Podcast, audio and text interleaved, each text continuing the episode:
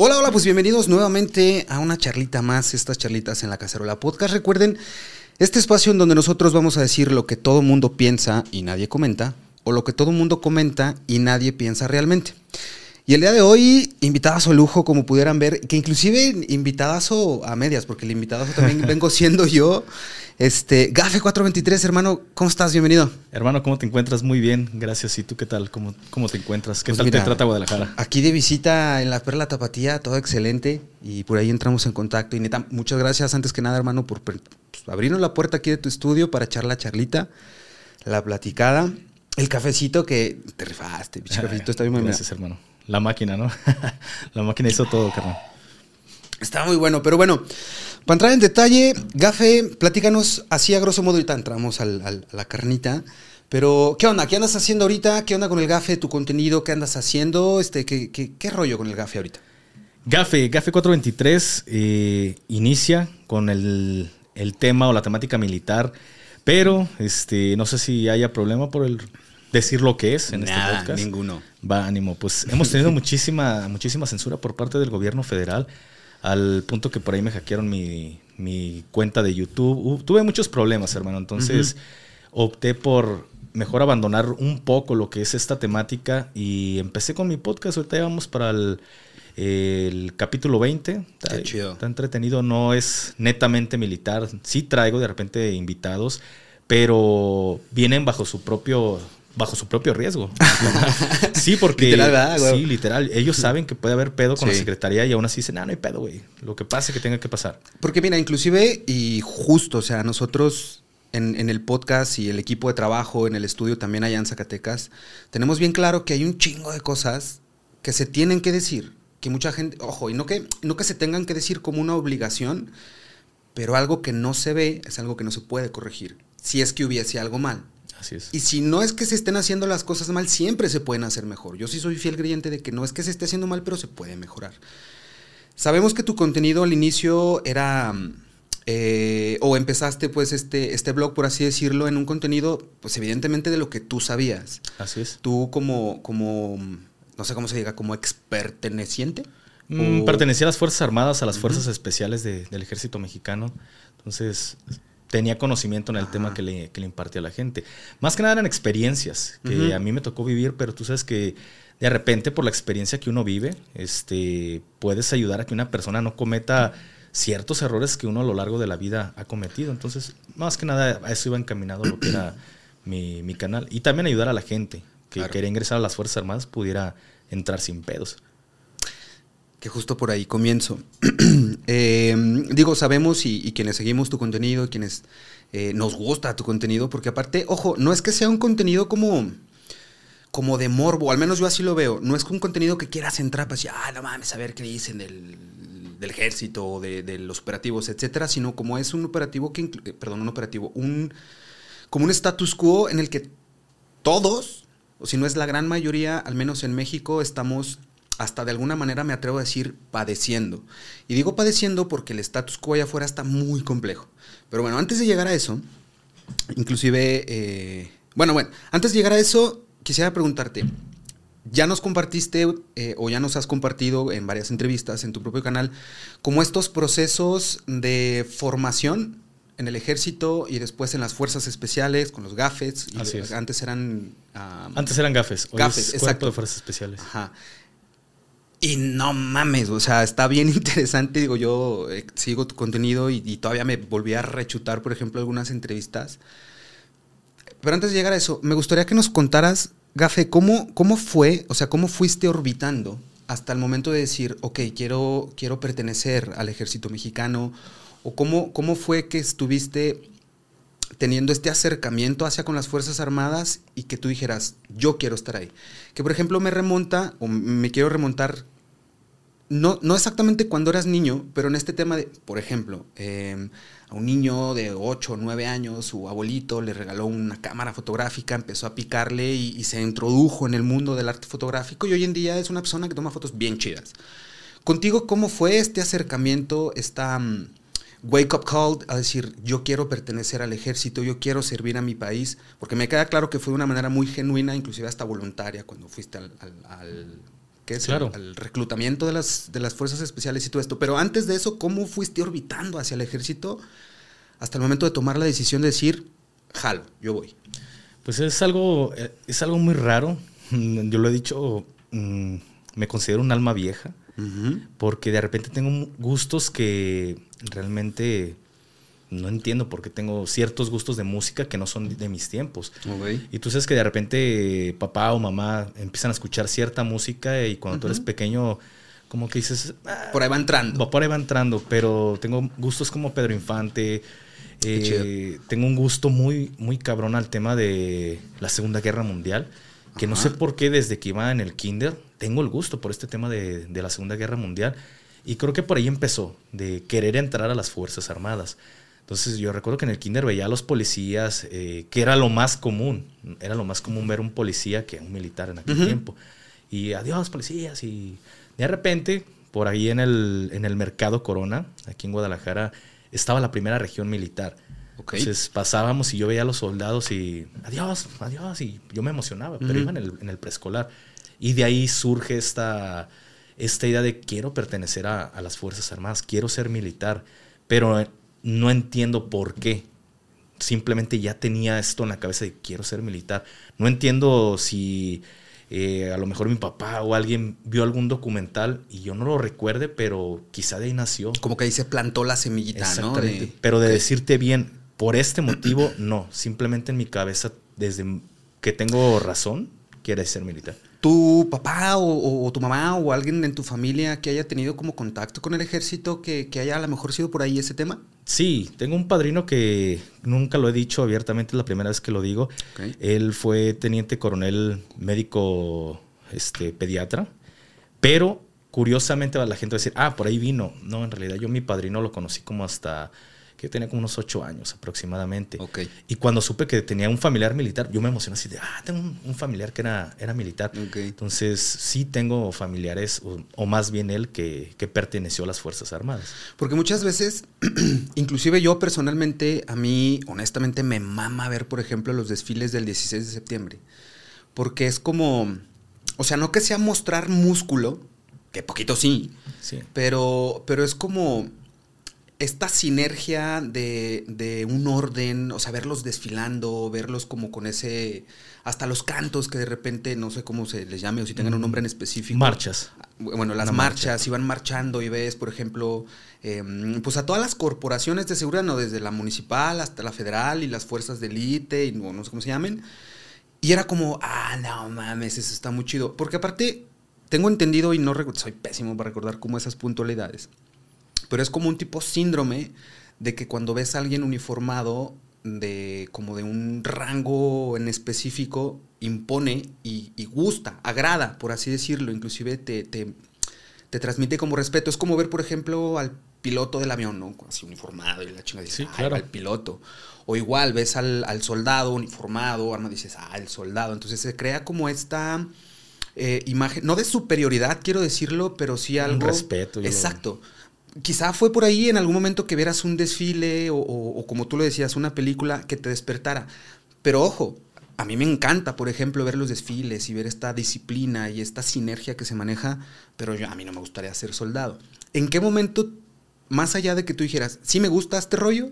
O sea, ¿en qué momento fue como esa decisión o ese punto de quiebre en el que dijeras, pero también quiero formar parte de? No solo me agrada, me gusta documentarme, verlo, películas, libros, etcétera, sino el que tú dijeras, ok, conscientemente tomo la decisión de ingresarme a las Fuerzas Armadas? Pues yo, lo, yo considero que fue desde el preescolar.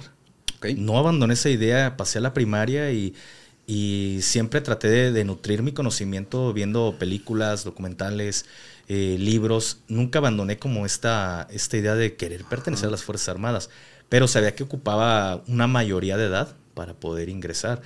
Eh, al grado que cuando conozco a mi primo, mi, a, perdón, a mi primo, a mi padrino, este, mi mamá le decía, oye, quiero meterlo a un internado militar, él quiere pertenecer.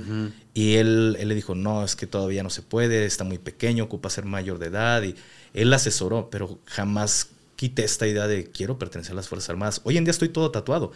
Eh, antes no se podía, Antes no se podía. No se puede. Te permiten un tatuaje de unos 10, 15 centímetros, pero que no sea visible. Que no se vea. Así es. Todavía existe muchísima discriminación eh, con el tatuaje. Muy diferente, hablando de la seguridad pública, al menos aquí en Guadalajara ya pueden traer tatuajes visibles. Pero en ese entonces, cuando yo ingresé, ni siquiera los 15 centímetros o 10 centímetros te permitían, permitían, perdón. Entonces, eh, es justo en ese momento que yo como que tomé una etapa de desmadre. Tenía eh, unos 15, andaba entre los 14 a 17 años más o menos. Me gustaba mucho el box, pero también me gustaba mucho este, apoyar a la, al Club Guadalajara, a las Chivas. Era y pertenecía a una barra, una barra brava que era la de, eh, una de una de Chivas. Y en ese momento pensé, dije, me voy a tatuar el escudo de, de las Chivas. De las Chivas. Y en eso mi hermano mayor, es más grande que yo por dos años, me dice, si te tatúas, no vas a poder ingresar al ejército.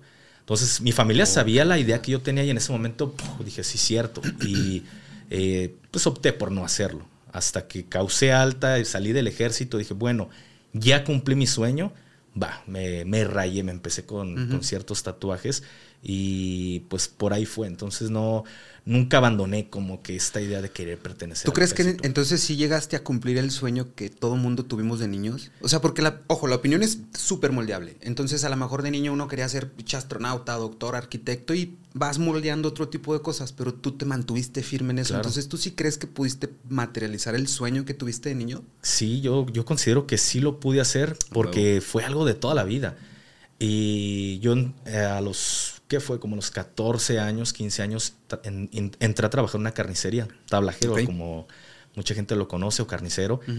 Y yo no abandoné esta idea de pertenecer, pero también en una ocasión abrí el periódico y pues tú sabes que hubo una, un sexenio muy, muy cruel donde se derramó mucha sangre.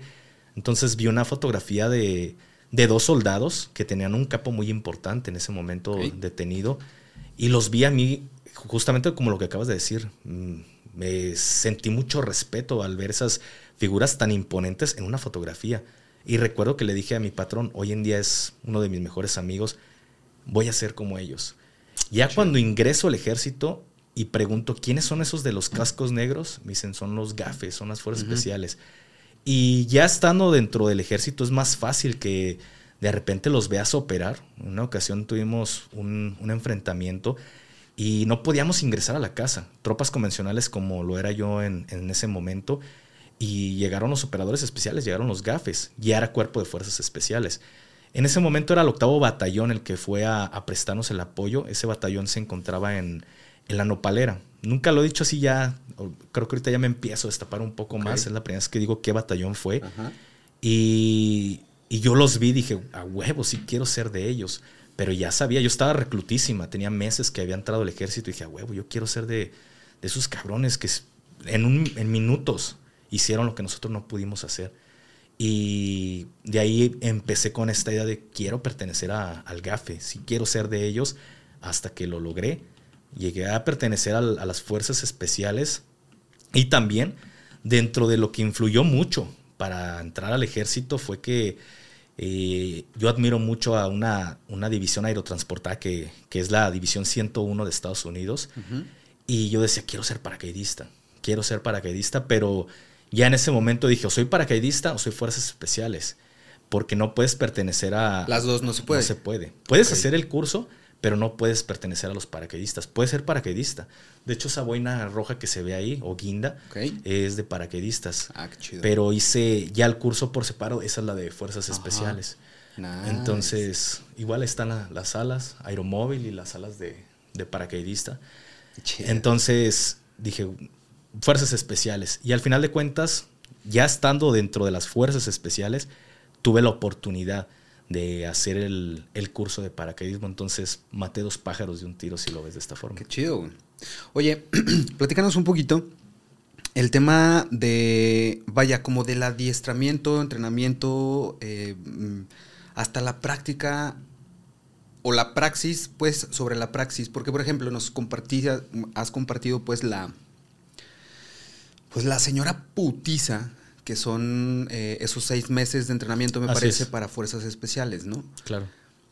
A grosso modo, ¿qué implicó para ti física, emocional, sentimental, psicológicamente el haber estado ahí. Digo, yo creo que ya lo traías como presupuestado, pues. Sabías que fácil no iba a ser, sabías que iba a ser una chinga, pero ya estando dentro, cuando te das cuenta de... Es que no sé si, si sea como tal el abuso por el que se sufre o el abuso por el que se tiene que pasar con esta narrativa de formar carácter.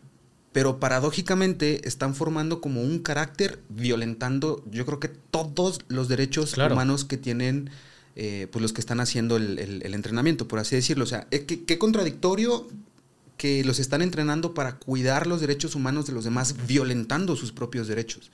¿Qué opinión te merece eso? Mira, totalmente de acuerdo por el lado de violentan todos nuestros derechos humanos. Sí es cierto, pero las Fuerzas Armadas, eh, pues de una u otra forma, no están, valga la redundancia, formando este, quizá personas que cortan el cabello, están preparando elementos que su verdadero, verdadero trabajo es salvaguardar la integridad y la soberanía del país. Eh, estar preparados para matar a otro ser viviente que quiera ingresar y terminar con todo lo que conocemos como lo es nuestra nación. Eh, nos preparan para eso. Y no puedes tener una persona que dude en matar porque va a ser matado. En un trabajo de estos es matar o matar.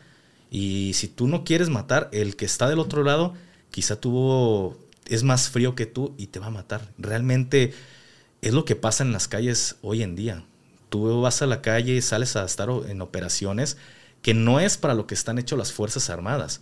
Eh, para eso está la seguridad pública. Nosotros estamos para la soberanía nacional, salvaguardar la soberanía o la seguridad nacional, pero no estamos para la seguridad pública. Pero aún así traen a las Fuerzas Armadas. Pero tú sabes que muchos cárteles no lo, no lo dice el gobierno porque se meterían ciertos problemas, pero es terrorismo lo que tenemos aquí dentro de México. El hecho de que ya utilizan IEDs, artefactos explosivos improvisados, lo vemos mucho en Michoacán, en Michoacán con drones que ya los siembran, así es, ya los siembran en la tierra, ya los avientan desde drones, ya utilizan ciertos ataques terroristas, pero el gobierno mexicano pues no lo quiere, no lo quiere aceptar. Catalogar como tal, ¿no? Dice, pues es violencia, pero no lo es, no lo dicen como tal terrorismo. Pero porque no les conviene, o sea, por ejemplo, yo no sé qué tan cierto sea este tema. Tú lo has de saber bastante bien. O sea, hay muchas como opiniones divididas, hay muchas teorías inclusive que dicen que el gobierno ni siquiera tiene la capacidad para hacerle frente al crimen organizado, pero paradójicamente es como, neta que no se tiene la capacidad.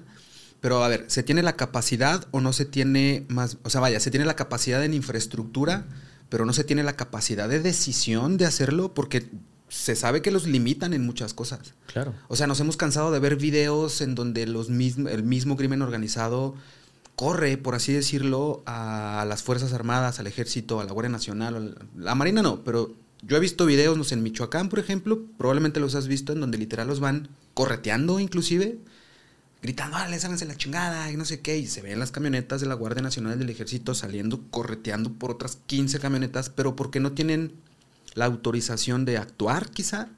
O sea, esa es mi pregunta. Creo yo, creo que la infraestructura para hacer frente sí se tiene. O sea, no mames, son las Fuerzas Armadas, es el Ejército, es la Marina. Pero ¿por qué no se actuará de una manera eficaz, precisa, concisa? ¿Qué nos falta, güey? Mira, hermano, realmente yo te lo digo, no, no es algo chido de decir, pero, y es algo con lo que trabaja uno diariamente, pero pues no sé cómo, cómo lo tome la audiencia, pero a mí me vale verga matar, güey. A ese grado yo a mí me vale verga matar. Si, si es algo, sin pedos lo hago. Si me explico que corren el riesgo mi familia, creo que todos lo haríamos, güey. Ya estando en el tema familiar, pero ya en otra situación, pues no, no te la piensas, güey. Cuando es ese tipo de gente. Ojo, sí hice, no voy a hablar en general, yo hablo por, por lo de uno, sí lo hice. No me arrepiento porque nunca fue en contra de personas que no la debieran. Siempre fue con personas que secuestraron a, una persona, le cortaron un dedo para de esta forma sacarle dinero a su familia. Se ha hecho, hermano. Se ha hecho muchas, muchas cosas. Los huevos están, discúlpame la palabra, los huevos se tienen. Simplemente hay algo muy cabrón que se llama derechos humanos. Y esto de los derechos humanos es el principal problema que tenemos todos los militares, todos los policías en, el cuestión, en cuestión de seguridad. Tú sabes, o no sé si tenías como conocimiento, la guerra de Vietnam no la perdió Estados Unidos por falta de personal o porque la fueran perdiendo, sino perdieron la aprobación este, del Vox Populi. Así es, lo mismo tenemos aquí en México. Desgraciadamente he visto videos que, que de verdad los malandros le tiran a los soldados y los soldados repelen la agresión. Hace como unos seis meses hubo un video muy popular que los soldados los hacen cagada y hay unas señoras grabando, ya déjenlos. Creo que dentro de todo esto influye mucho la narcocultura que tenemos aquí en México, que se ha romantizado mucho al, delincuente, al grado que le hacemos canciones, le hacemos series, películas. ya es un pedo hasta aspiracional, ¿eh? O sea, hay niños que quieren crecer para ser narcos. Así le puedes preguntar a, muchas personas de diferentes estados, no vamos a, decir uno en general, pero, oye, ¿qué quieres ser de grande? Ah, quiero ser este narcotraficante. ¿Qué quieres ser? Ah, quiero ser la esposa de un narcotraficante. Lo he visto en entrevistas. Y desgraciadamente muchas personas tienen esta idea de que pues no, no son tan malos los, los de la, los narcotraficantes. Hasta un punto sí y no. Pero al final de cuentas, una cosa es que entre ellos se agarren a putazos ellos mismos, otra cosa que ya se lleven a personas, eh, ahora sí a terceros, entre las patas que nada deben o no tienen nada que ver con este, esta pinche guerra que se ha hecho contra el narcotráfico. Pero esto lo saben los narcotraficantes a la perfección. Saben que los derechos humanos y que hasta un cierto punto la aprobación de la gente está del lado de ellos. Entonces, ¿qué pasa cuando tú actúas? Eh, todo tiene que ser pues de acuerdo a lo que viene siendo un marco jurídico. Pero la gente de antemano sabe que las leyes aquí en México están de la mierda. Porque una cosa es lo deseable, otra cosa es lo posible y otra cosa es lo que realmente está pasando. O sea, cuestiones como... es más, mira, yo, yo he platicado con mucha gente que te dicen, güey, ¿sucede algo en México? Lo que sea, hasta, no sé, un choque o te agarraste putazos afuera, o sea, lo que sea, sucede algo en México y llega la policía, en vez de decir, ay, ya huevo, ya llegó la policía, es de, verga, va a haber pedo. Ya llegaron, va a suceder algo, o me van a pedir feria, o hasta la chinga me la van a poner ellos, o me van a dar una paseada por ahí. ¿Por qué sucede? Y tan sucede, digo, yo por ejemplo, que vengo de Zacatecas, Zacatecas es muy lamentable lo que está sucediendo ahorita en Zacatecas porque, y como en muchos lados, digo, no nada más en Zacatecas está sucediendo, está sucediendo en todos pinches lados, en lugares como más focalizado. Pero vaya, en Zacatecas la percepción y las perspectivas que hay, inclusive hasta con el conocimiento de causa, yo mismo y mi familia hemos sido eh, víctimas de este mierdero que está sucediendo hoy en día. Eh, yo, yo ya perdí familiares, ya me secuestraron familiares. Afortunadamente a mí nunca me ha pasado algo similar. Pero vaya, no que yo me crea especial porque lo ha padecido muchísima gente. Y la percepción justo es esa. O sea, el hecho como de los diferentes niveles de gobierno municipal, estatal y federal, y luego lo que también se segmenta arriba en lo federal y etcétera. Y las cofradías. Ajá, es como, ok, yo pudiera decir, como muchos, porque chingados no se está haciendo nada, y por acá pudieran argumentarse a lo mejor con cuestión de derechos humanos. Pero, pero es que es neta que se va a trabajar con abrazos y no balazos. Digo, nadie quiere que haya balazos, de ningún pinche lado.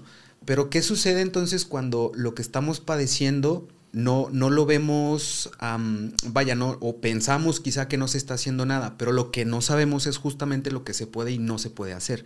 Para nosotros lo más fácil sería, güey, pues dense en su madre, porque tenemos la capacidad de contener, repeler, inclusive salir hasta victoriosos en un enfrentamiento, pero no se hace por cuidar ciertos, por cuidar las formas, más bien. Muchas veces, eh, más que los derechos humanos, es cuidar las formas. Pero, ¿qué tan, ¿qué tan de acuerdo o cuál es la sinergia que tienen pues ahora sí que los de a pie, los que ejecutan las órdenes, los que siguen indicaciones, ¿cuál es la percepción? O sea, si se tiene una sinergia de, bueno, estamos haciendo las cosas bien, o es como, puta madre, no nos dejan hacer las cosas. Eh, justamente lo último que dijiste. Existe una inconformidad. Eh, yo no estoy de acuerdo eh, cómo se está llevando actualmente el, país. Yo no estoy de acuerdo cómo lo ha llevado nuestro presidente actual. Pero tampoco podemos decir que él, inició todo este rollo. Simplemente él está cuidando ciertos aspectos populares hacia la gente. Todavía él siente que está en campaña, pero mucha gente, mucha gente lo, cataloga al presidente como que está tonto. Realmente el presidente no tiene un pelo de tonto. Es muy inteligente y ha sabido. cuida sus intereses. Claro, ya ha, sabido cómo, cómo ganarse la aprobación popular. Pero también lo vimos con el presidente Enrique Peña Nieto, todo este tema desde ahí. Al menos yo causé alta con Calderón. Y ojo, no estoy de acuerdo cómo llevó la situación de una guerra contra el narcotráfico. Yo no estoy de acuerdo, porque por ahí también tengo mis puntos de vista que te puedo decir muy, muy rápido. Por ejemplo. Eh, que en lo personal a nosotros, al menos a mí y a mucha gente, el ejército, no me voy a desviar, el, no me voy a desviar, el ejército es una sociedad dentro de otra sociedad. Y lo que pasa en el norte se escucha en el sur, en el este, en el oeste.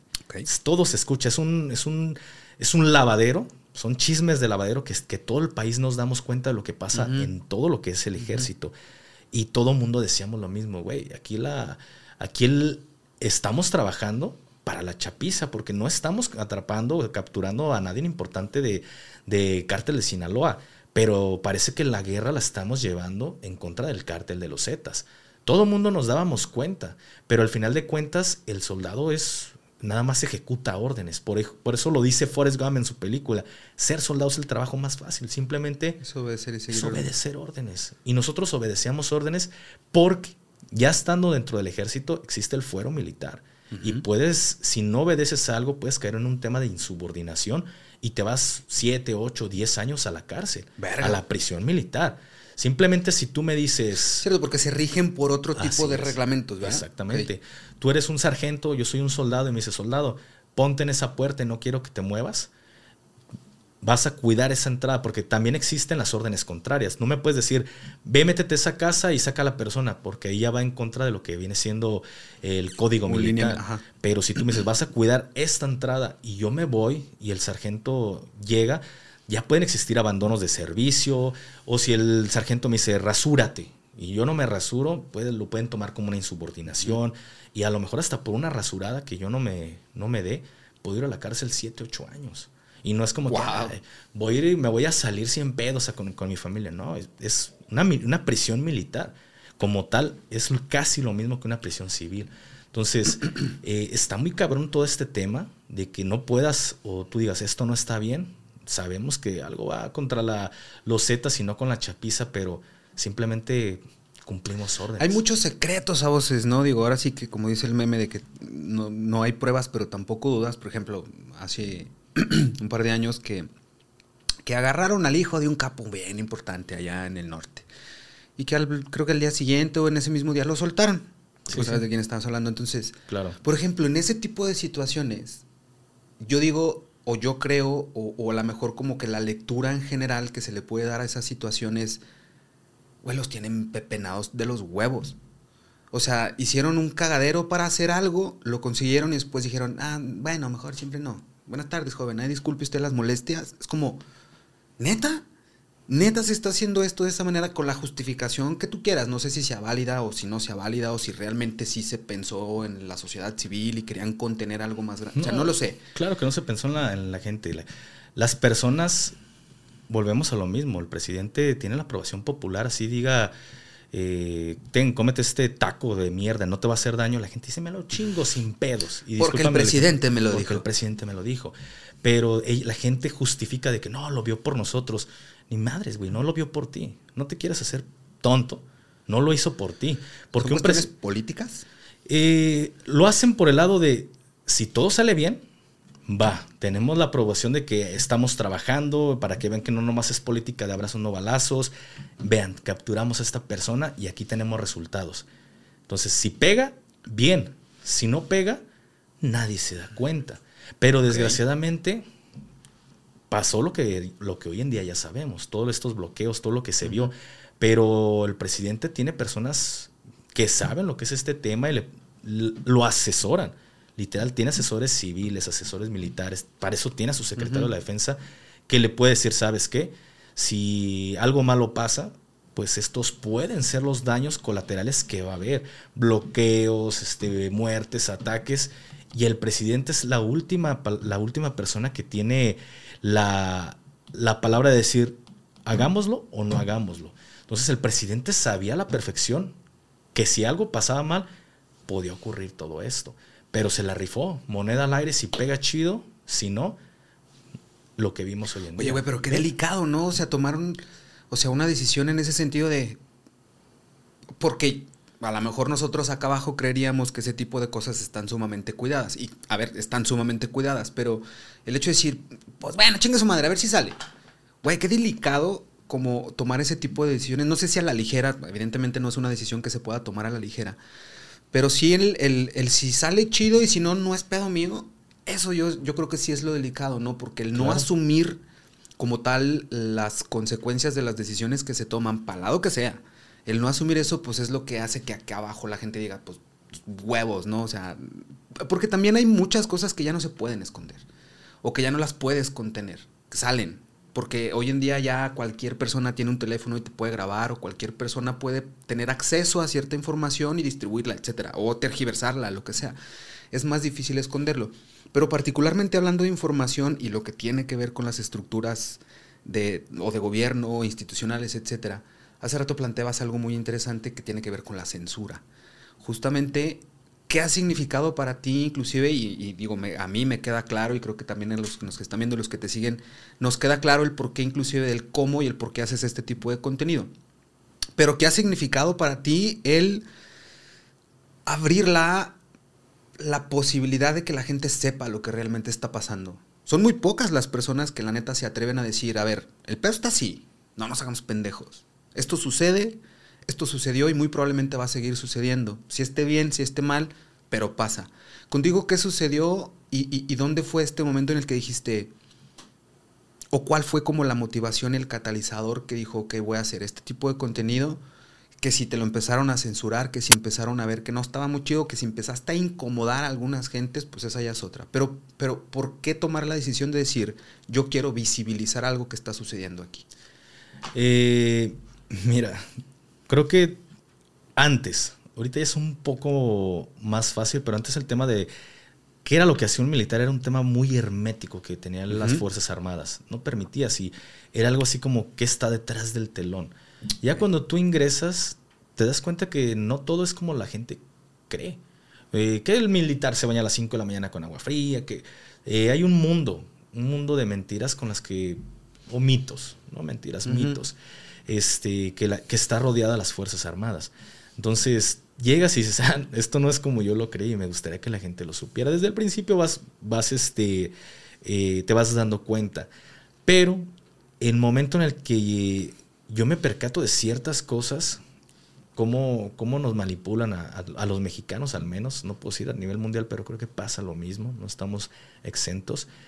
Cómo la- los medios de comunicación, como TV Risa y otros, otro tipo de medios, eh, sacan las notas simplemente por generar morbo, pero lo hacen cuando quieren generar morbo, porque existe eh, una rama, no puedo decir el nombre, pero todo lo que pasa, todas las noticias que, que lleva dentro de, de algún párrafo o alguna palabra, ejército mexicano o marina, pasa por un filtro antes de tener una aprobación.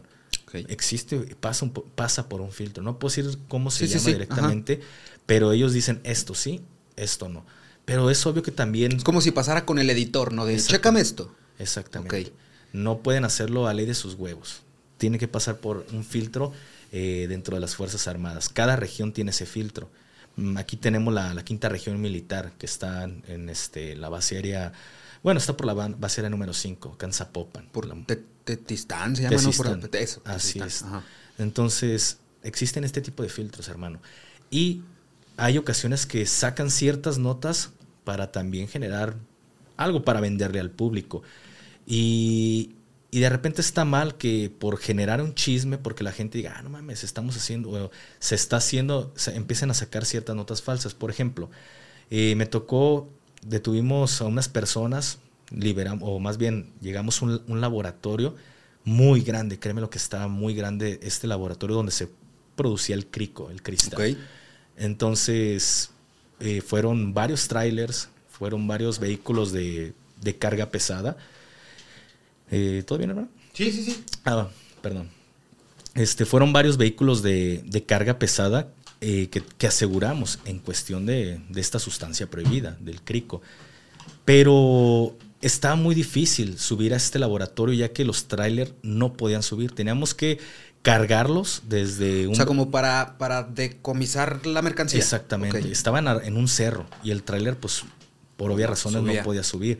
Tenía que subir eh, una camioneta de, de dos y media y a cierto punto nos encontrábamos un Humvee.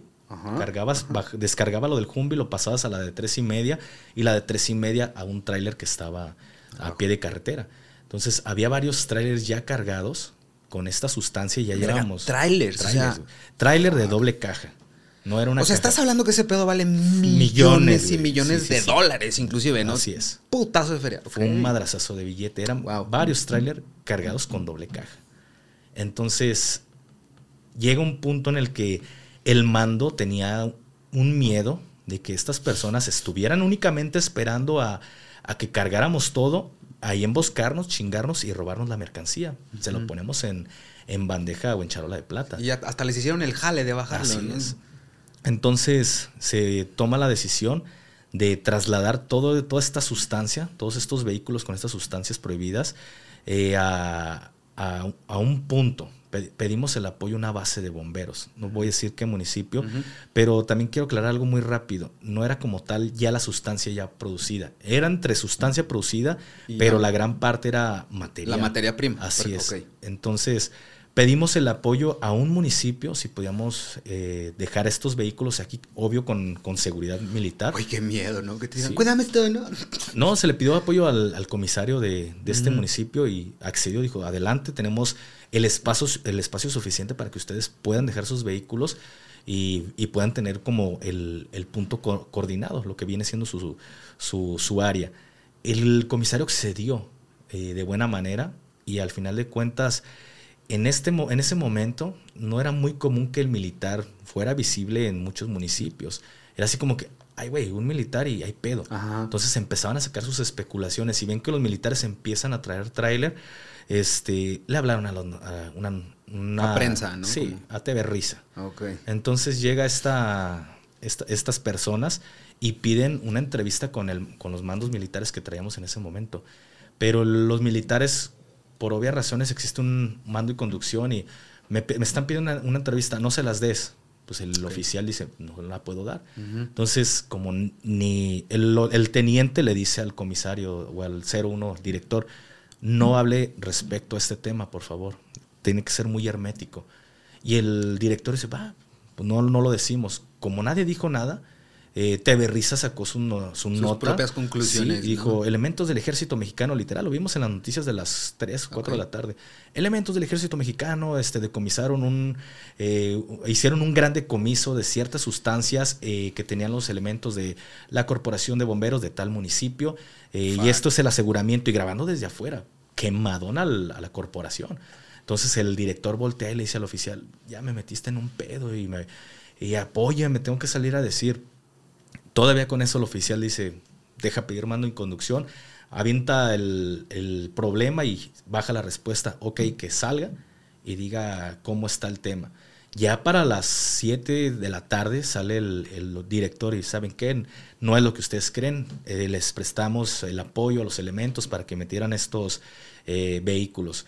Pero ahí es donde te das cuenta que muchas veces manipulan cierta información este, para sacar una nota para que la gente lo pueda ver. Oye, güey, ¿y si, y si sucede este pedo como el chiste de, eh, o sea, el chiste que hacen un decomiso y de que, eh, es que no sé cómo es, de, mi general, decomisamos 10 toneladas. ¿Cuántas? 8, vea. Sí, mi general, 6 toneladas. Ah, perfecto, vaya y reporte las 4 toneladas que decomisamos.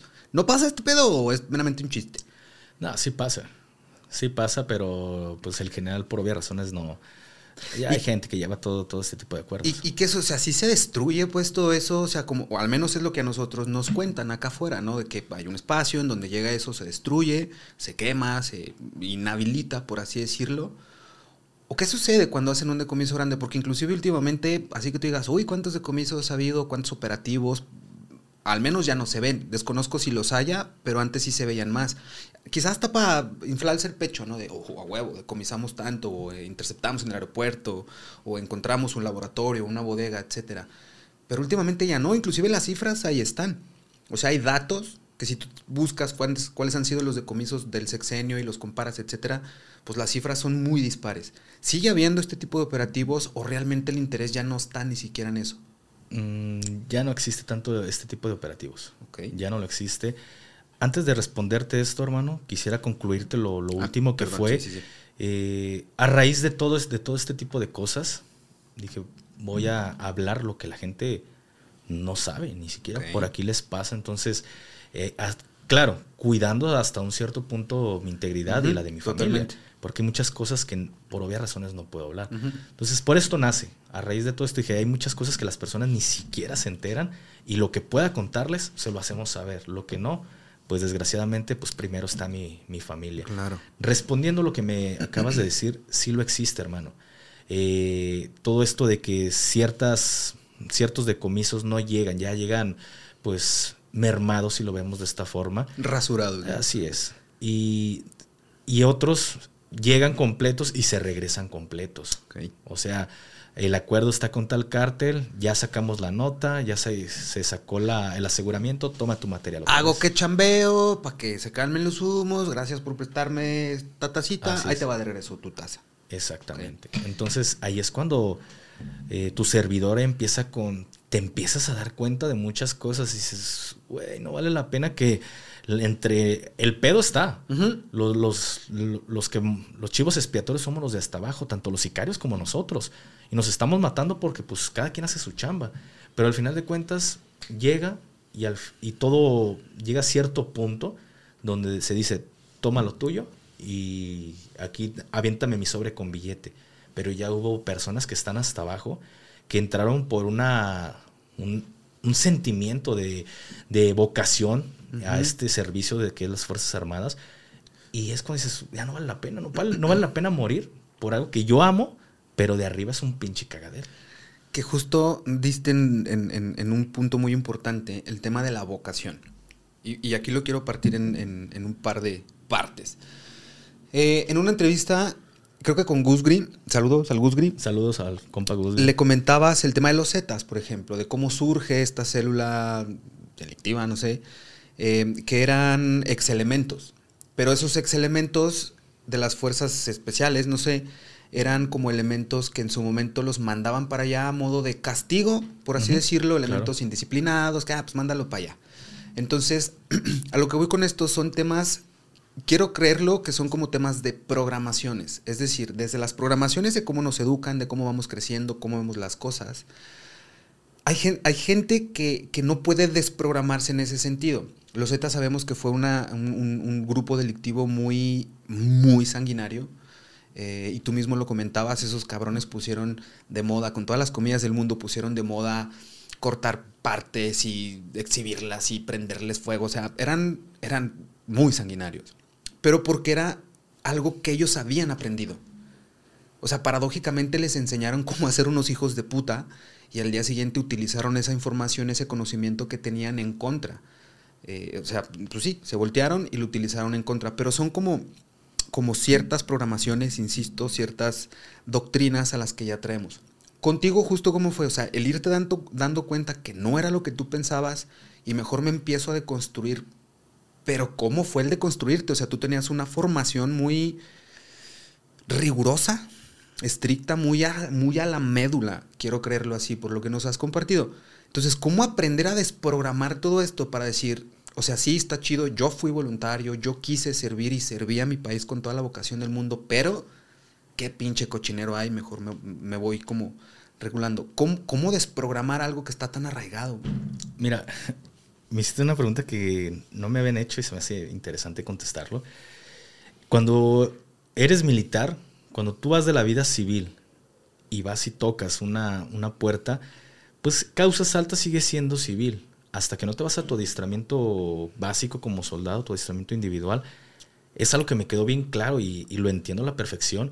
Mi instructor me decía, o nos decía a todos, lo más difícil de un instructor es cambiarlos de la vida civil a la vida militar.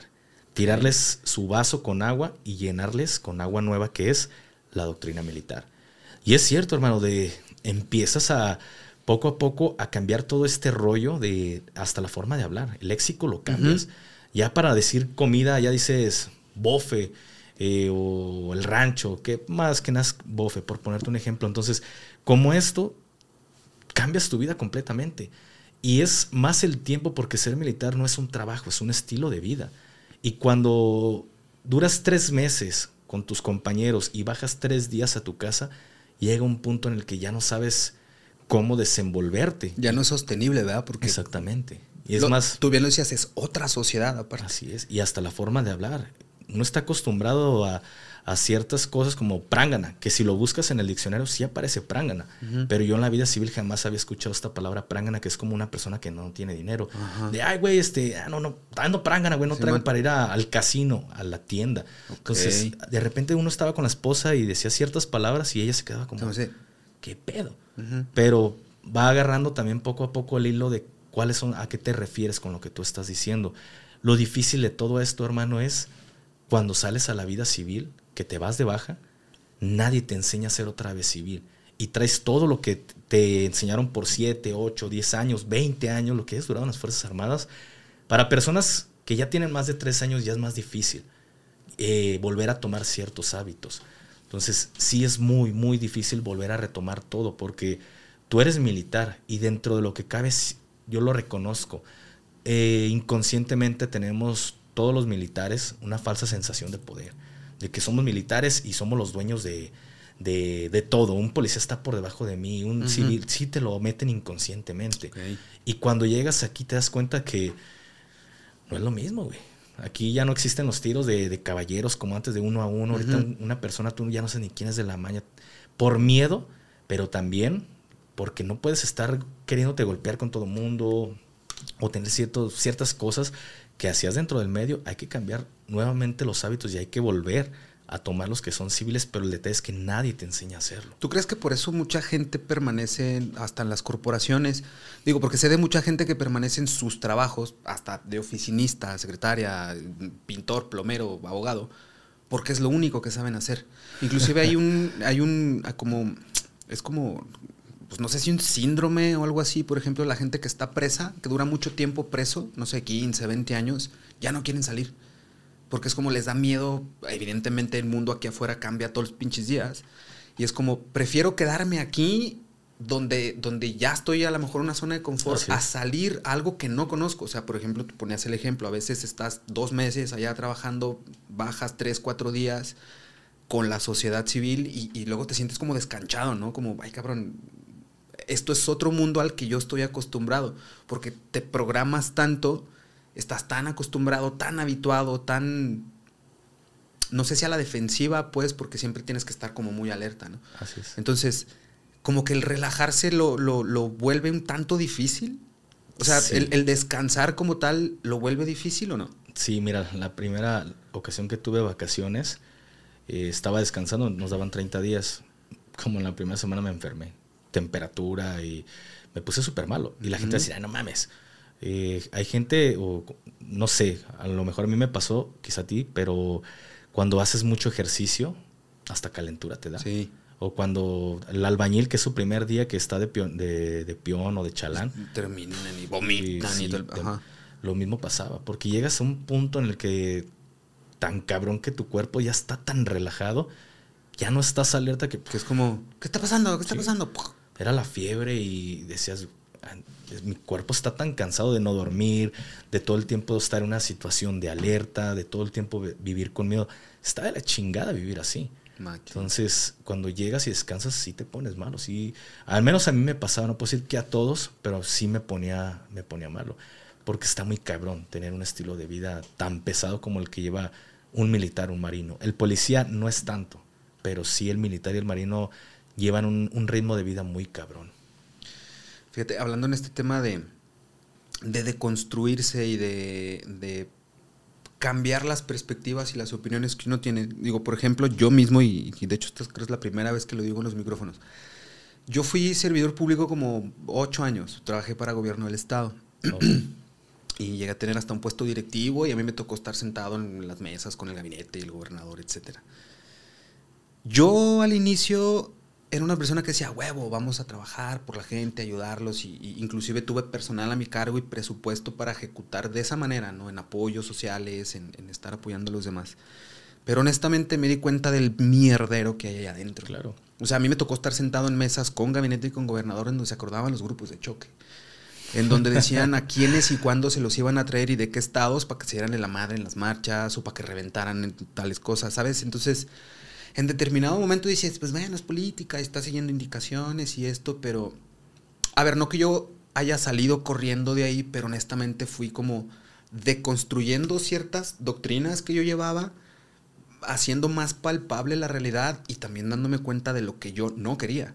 Sabía lo que quería, pero no sabía lo que no quería hasta que estuve ahí y dije, fuck, o sea, este pedo no me gusta, no estoy de acuerdo.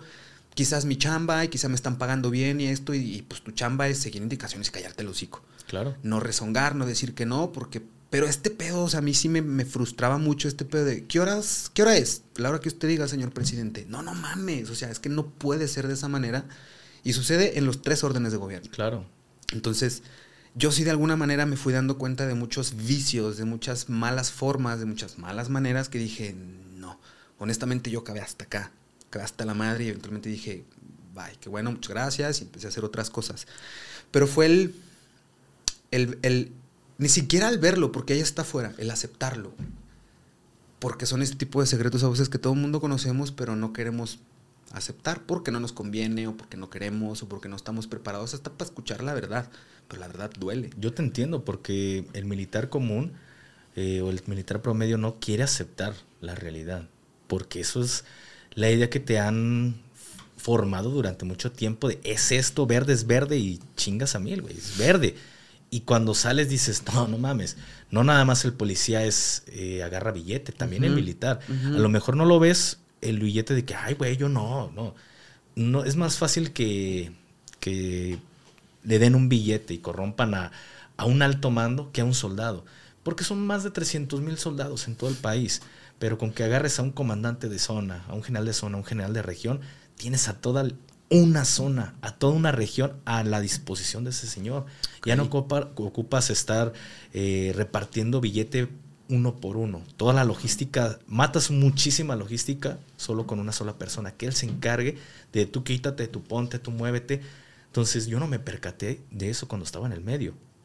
Pero más o menos no somos tontos, nos damos una sí, idea. Claro. Pero cuando yo entro a la policía, dices, ay, güey, ya lo entiendes por niveles. Uh -huh. el, el ejército es una institución muy grande que yo no comprendía, pero cuando entras a una corporación dices, esto es el ejército, pero en pequeñito. No ocupas corromper a todos los policías y corrompes a ciertas personas.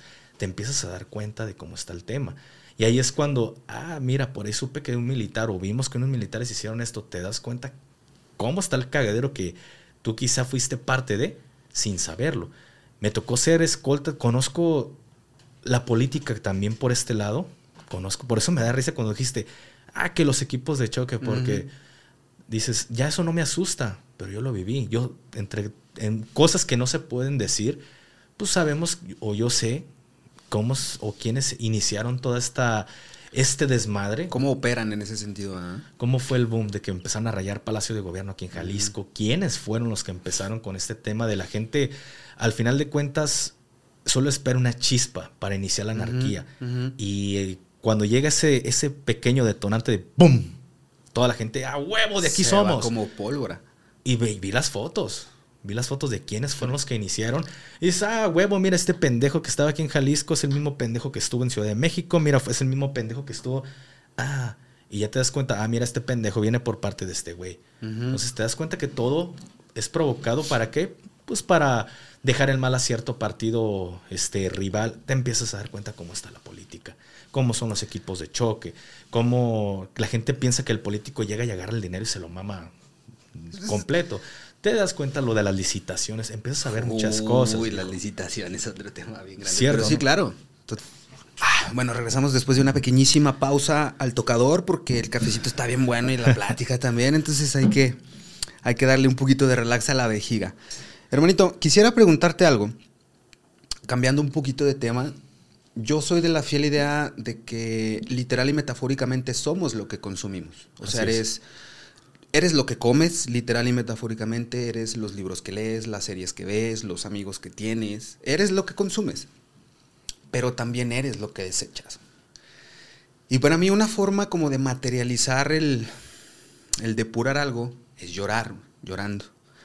Muchas veces se piensa que solo de tristeza se puede llorar. Yo creo que no. Y dicho esto, la pregunta es la siguiente. ¿Cuándo fue la última vez, Gafé, que lloraste de felicidad? Ay, güey. Creo que fue cuando nació mi hijo, okay. hace año y medio. Y no fue así como un llanto así muy cabrón. Fueron lágrimas, pero si diste algo o preguntaste algo muy cabrón, al menos yo. No puedo decir, no me gusta generalizar, pero sí me hice muy, muy duro por ese lado de no llorar. No podía llorar. Y hasta la fecha me cuesta llorar. Hay cosas que sí de repente me dan cierto sentimiento y mi esposa me dice, llora, si quieres llorar, llora, no pasa nada. Y es como si, como si se volvieran a chupar las, las lágrimas. Y digo, güey, sí quiero llorar, pero no puedo. Entonces, no es muy fácil para mí que se me dé este tema de llorar.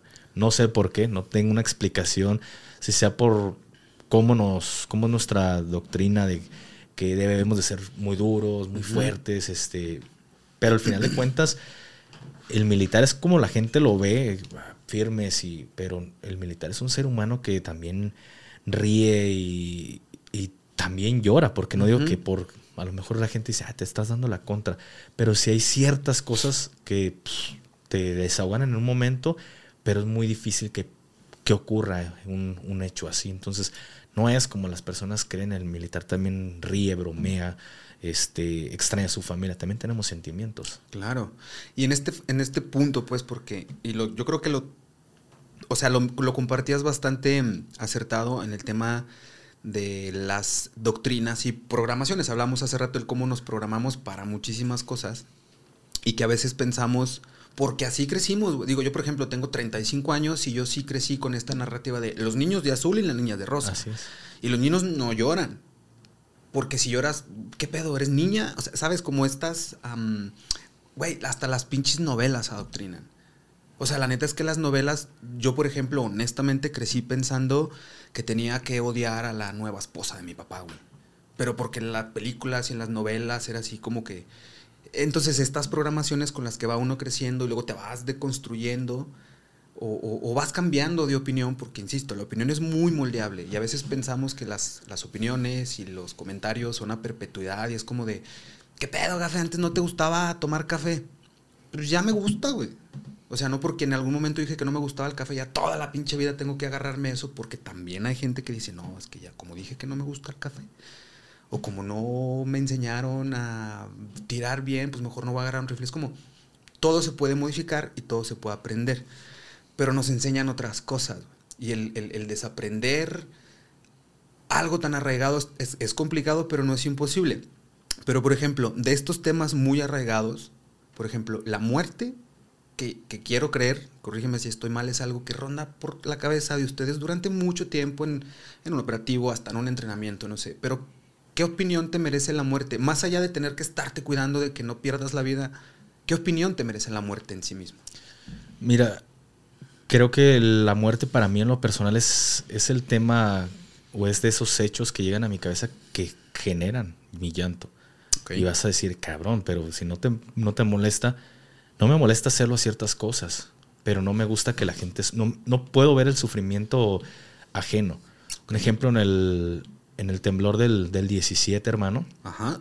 me tocó ir a prestar el, el, apoyo. ¿Todavía estabas en activo? Estaba dentro del activo, estaba en fuerzas especiales.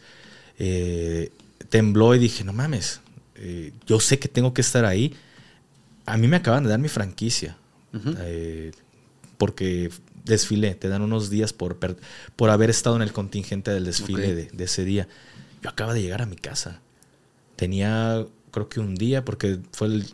¿Aquí en Guadalajara o en México? No, en Ciudad de México. Yo, allá estaba nuestra, nuestro batallón, bueno, mi batallón estaba allá en Ciudad de México, bueno, en el Estado de México, para ser más exactos. Pero el desfile es el 16, llegas a tu casa, o más bien llegas a tu batallón el, el 17 y a lo mejor en la tardecita del 17 ya te dan tu franquicia. Yo llegué a Guadalajara al 18, tiembla el 19. Ok. Y yo tenía meses que no veía a mi familia. Y, creo que como ser humano dices, no mames, no puedo estar. Yo sé que debo de estar y no me puedo ser pendejo. Agarré mis cosas y me dicen, vas a ir, pero acabas de llegar. Pero si tú estuvieras en la misma situación, quisieras que alguien te ayudara. Y agarré mis cosas y me fui. Y, y creo, eso me, se me hizo tan chingón que llegué y no fui el único cabrón que, estaba ahí. La gran mayoría, sin que nos hablaran, ya estábamos acudiendo a nuestro batallón para, para irnos presentando de voluntarios. Entonces, llegamos a, una casa, era, bueno, no era una casa, era un, como un taller de vehículos, eran mecánicos.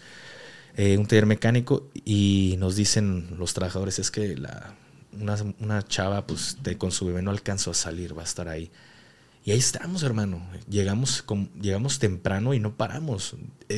ahí es donde te das cuenta que hasta un cierto punto la brutalidad, hasta un cierto punto todas las cosas que te hacen tienen un sentido.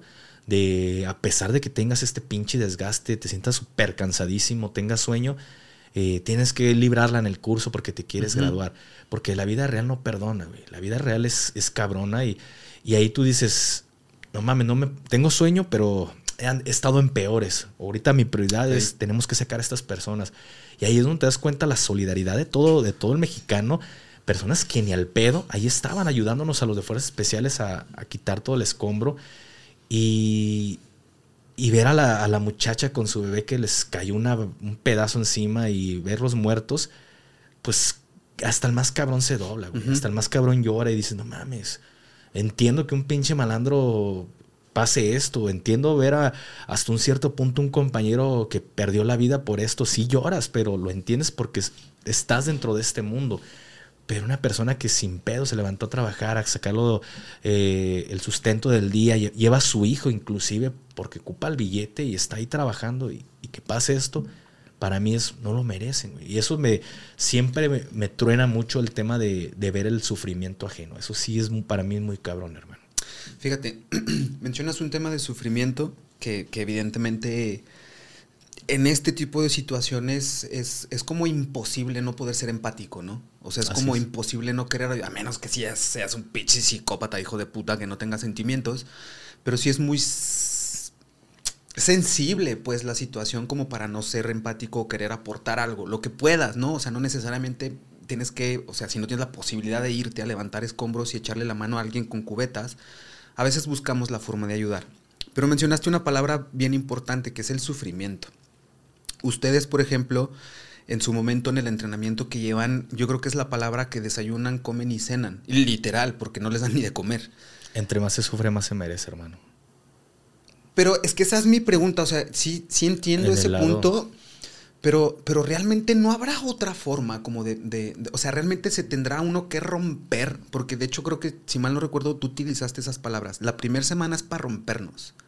Claro. Para que reventemos, para que digamos, a la verga, yo qué pinche necesidad tengo. Y los que se quedan, es como que, ok, pero sigue la segunda parte o la tercera parte, no lo sé. Pero realmente será muy necesario el tema de tener que sufrir para valorar algo. Mmm creo que cada persona entiende diferente, hermano. Hay, hay gente que, que, quizá en su vida ha sufrido una carencia y, ah, no mames, este, se están bañando y duran horas cuando existimos personas que, cabrón, ya sufrí lo que no es tener algo para bañarme y tenerme que, literal, bañarme en un río donde la mierda está corriendo, donde los desechos de las personas del pueblo más cercano, el río huele feo, pero tienes la necesidad de bañarte porque no, no te queda otra, porque ya tienes una semana ahí y un calorón. Yo a lo mejor solo me entiendo, porque solo recuerdo este tipo de cosas. Y ahí es cuando dices, ah, ya tengo agua, ya no la malgasto, ya, la, ya, la, ya le sufrí la, la, carencia de no tener agua. Ya sufrí el no tener una cama y, ah, huevo, yo estoy en mi casito humildemente y vuelto a ver el techo y digo, hoy no me preocupo de que va a llover y me, se me va a inundar mi casita de campaña. Y, entonces, el hecho de sufrir ciertas cosas, al menos en mí, a mí siempre me gusta hablar por mí, me hizo valorar muy cabrón lo que tengo y desprenderme de lo material. A mí me vale madre si me quedo, no me quedo o, tengo algo, no, güey. Si tengo, pues trato de apoyar a las personas que, que les hace falta y, lo he dicho, no, no me gusta ser público como quizá muchos influencers que me tomo una foto y un video para que estoy, donando. Eso es seguro. No mames, no mames. Sabemos que con tus pinches vistas vas a recuperar lo que donaste, simplemente es por vistas he hecho acciones de este tipo y la gente ni enterada está, porque eso es, queda aquí, de darle un regalo a un morrillo que, que un niño en un orfanato o llevar unos lonches, aunque sea aquí al hospital civil. Mi mamá pasó por una situación así, cabrón, de que no había, o compramos el medicamento para mi mamá que está muriendo, sea, mi abuelita, o, me echo un pinche taco. No, pues lo de mi mamá y que lleguen personas muy ajenas a todo el pedo y fórmense y un, un, chocolatito, una semita, a huevo, de aquí soy. Gracias Dios. Mi mamá me lo dijo. Entonces, ahí es cuando te nace ese pedo de mi mamá le sufrió por este lado. creo que lo menos que puedo hacer es eh, un efecto multiplicador. Si, yo, si una persona lo hizo hacia con mi mamá y yo lo aprendí gracias a un sufrimiento, pues también lo hago y a lo mejor el, se hace el efecto multiplicador de alguien o le va a servir lo que yo hice y en su momento que tenga va a ayudar a más personas y eh, se va haciendo la cadenita chida. Entonces, eso es, de mí, güey, de andar donando, de que la gente no sepa, pero es porque le he sufrido, hermano. Y es que justo, porque yo sí soy fiel creyente que nadie puede dar lo que no tiene, güey. Ah, sí. O sea, nadie puede dar lo que no tiene. Y no estamos hablando de una cosa o material o física, monetaria, etcétera. Porque el, el, pasar cierta experiencia y el tener el conocimiento de causa de lo que implica eso te da perspectiva. Entonces, cuando ves las cosas en perspectiva, creces y puedes tomar mejores decisiones. Así lo veo yo. Me explico. yo, por ejemplo, durante, no sé, como 8 o 10 años que, que, también viví fuera de México, yo viví, no sé, 4 años en España y como 2 años en Brasil y en Chile y anduve volviendo a ver en todos lados. Hubo muchos momentos en donde real yo no tenía ni para comer. O sea, que yo estaba a 12 mil kilómetros de mi casa, no tenía para comer, no tenía y, vaya, no es que yo me esté haciendo la víctima y que diga, ay, cuánto sufrí. No, pero ese tipo de cosas me dieron perspectiva. Y a lo mejor yo pasé o tuve que pasar por una situación como esa para aprender algo y actuar en consecuencia. No estamos acostumbrados, fíjate la mamada, güey. No estamos acostumbrados a que nos traten bien, cabrón. No estamos acostumbrados que alguien te ayude, que alguien te dé la mano, porque cuando sucede eso es como, hmm, ¿por? O sea, y literal, es más, Hace ratito que yo llegué aquí a tu estudio fue de que mi hermano, como ves, un cafecito, una chelita, lo que ocupes. A mí me gusta que mis invitados se sientan cómodos, que la chingada. Entonces, a veces ni siquiera estamos acostumbrados como a esa atención, pero porque tampoco sabemos el background que trae cada quien. O sea, quiero creer que es como tú literal puedes aprovechar, y lo decías también en una entrevista, se aprovecha y se disfruta hasta un pinche vaso de agua. Sí porque yo pasé por momentos en donde no tenía agua para tomar y el líquido que había lo tenía que sacar literal de donde fuera para hidratarte, porque era o eso o morir quizá, ¿no? Entonces tuviste que haber pasado o se tuvo que haber pasado por una situación compleja quizá, porque es este pedo de si no incomoda, no sirve. Mientras no te incomode algo, no, o sea, no sirve, porque pues si estás a tu madre en sillita, no, no hay pedo, mira, no pasa nada Cool, está bien, pero mientras no te incomode algo, no vas a actuar en consecuencia, no te vas a mover y no lo vas a solucionar. Tú has pasado por muchas situaciones incómodas, hermano.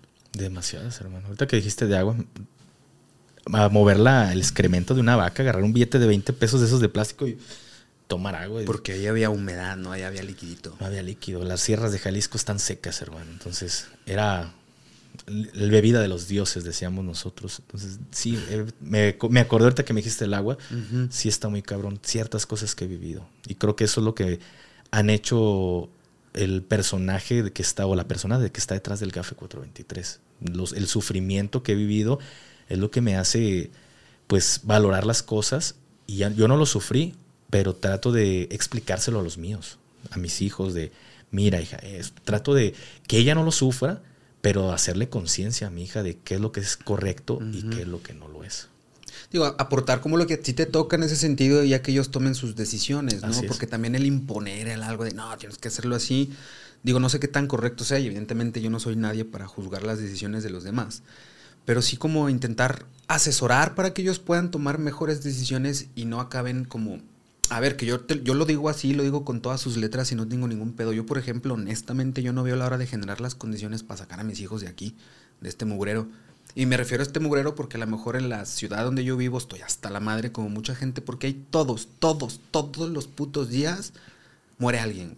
Ya sin importar si son niños, mujeres, ancianos, jóvenes, empresarios, comerciantes, tianguistas, un repartidor, un limpia parabrisas. A ver, por algo será, pues yo no tampoco no estoy señalando a nadie ni estoy diciendo que, qué onda, ¿no? Pero, pero son situaciones y llega ese hartazgo en el momento de yo decir, mira mi amor, inclusive si el día de mañana, a mi hija, ¿no? Por ejemplo, si el día de mañana sucede esto, puedes hacer esto. No irte como con lo fácil o la salida fácil que todo el mundo haría, porque infelizmente eso es lo que nos tiene así. Así es. ¿Crees tú que se pueda modificar este pedo? O sea, realmente yo creo que la corrupción está ya tan arraigada en el sistema que va a estar muy cabrón. Pero honestamente, tú que también has estado como dentro de los sistemas institucionales que mueven mucho el país, ¿crees que en algún momento sí se pueda enderezar eso? Quizás sea la palabra. Porque, a ver, acaban de salir los Guacamaya Leaks, o sea, todos los documentos que se filtraron de la Sedena, bueno, que les filtraron de la Sedena, no seas mamón con lo que se está saliendo, eh. wow, o sea, han salido documentos, han salido información que dices, verga, güey, neta están haciendo eso y no sabíamos o, ah, pues ya lo sabíamos. Es que a veces ya ni siquiera te sorprende las cosas que pueden llegar a ser. Pero ¿crees que va a llegar un punto en donde se pueda enderezar eso? En el que se pueda corregir o, o ya es algo que lo vamos a padecer pinches toda la vida? Yo en lo personal siento que, siento, no digo que va a pasar, pero creo que la vamos a padecer toda la vida, carnal. Yo lo siento así, creo que eh, la gran mayoría de personas no tratan, no generalizo. Si tú no lo eres, qué chingón que no lo seas. Para la, audiencia que nos está viendo, qué chingón que trates de hacer el cambio. Pero la gran mayoría está, está a gusto con lo que es y con lo que le enseñaron. Y lo he visto en muchas ocasiones de personas de que, ah, me agarra el tránsito, ¿qué onda? Pues ¿cómo le hacemos? Me agarra el policía, ¿qué onda? ¿Cómo le hacemos? Eres parte de la corrupción. No solo el policía que te agarra los 200 pesos, no solo es, él es corrupto, también tú eres parte de esa corrupción. En vez de que digas, ah, dame mi folio, entrégamelo. Este, no, tú luego lo quieres sacar el pedo. Entonces, como ese ejemplo, hay muchos. La gente está a gusto como vive. Eh, la gente quiere pagar mochadas para que no la, no la quiten de vender en, la, en la calle. Todos, creo que en algún momento, me incluyo, creo que todos en algún momento hemos sido parte de ese sistema que nos han inculcado, pues quizá desde, desde nuestro nacimiento. Pero porque es lo que nos enseñaron. Exacto. Fíjate qué cagado, porque, y justo lo platicaba también con unos amigos hace rato. En México, porque es un tema cultural, ni siquiera es un tema contextual, no, es un tema cultural. cultural. O sea, porque este pedo no es de ahorita, viene desde muchas décadas. Entonces es un tema ya cultural, coyuntural, cultural. Pero qué cagado que, por ejemplo, el mexicano, porque esto es un hecho, güey. O sea, el mexicano está en México, hace su cagadero. Pasa la frontera a Estados Unidos, que tienen la posibilidad de cruzar la frontera a Estados Unidos y. Se portan bien. Se portan bien. Es como, cabrón, si acá lo haces, ¿por qué allá no? Y la respuesta es, porque acá no me dejan y acá sí. Exactamente. Allá quieren, van por un sueño, van por el sueño americano, no se quieren meter en pedos y saben que entre eh, más desapercibido pasen. Pero aunque no vayas a perseguir el sueño americano, ¿eh? aunque vayas de compras a McAllen si quieres y que pases un ratito a, no sé, San Antonio a darte un rol y te regreses el fin de semana. o sea, allá si te paras en la esquina y prendes la direccional y das vuelta a 12 kilómetros por hora porque si no te chingan. Llegas a México y chinga tu madre, güey, te Es como, bro, qué, paradoja, pues, porque es, es este punto de, no es que no lo sepamos hacer nomás por huevos no lo queremos hacer. Así es. Que yo creo que es ahí donde lo estamos padeciendo muy cabrón, porque no lo queremos hacer. Sabemos hacerlo, sabemos cómo, tenemos la conciencia de hacerlo, pero no queremos. ¿Por? ¿A qué crees que se deba tú como esta este valemadrismo del Mexa? Porque tenemos, creo que lo acabas de decir, tenemos la libertad de hacer muchísimas cosas. Así como criticamos a nuestros políticos, eh, pues en teoría le agradeces también a tus políticos lo que te permiten hacer. Lo escuché muchas veces cuando era joven de, ah, es que está mejor el PRI. Ojo, no soy partidista, pero lo llegué a escuchar. Está mejor el PRI porque ahí sí nos dejaban robar. Roban, pero dejan robar. Y ahí es donde dices, güey, ¿lo toleras o lo permites? Te gusta y hace las cosas porque te lo permiten hacer. Tú dices, acá en Estados Unidos no lo hago, no voy por el sueño americano, pero sabes que si la cagas hasta tu visa te andan quitando. Entonces aquí dices, ah, estoy en, mi, en mi casa, estoy en mi país, sé cómo se mueve el sistema y sé que todo se arregla con dinero, pues hagamos las cosas. Y es lo mismo que le vas inculcando, no digo todos, pero muchas personas le van inculcando eso a sus hijos.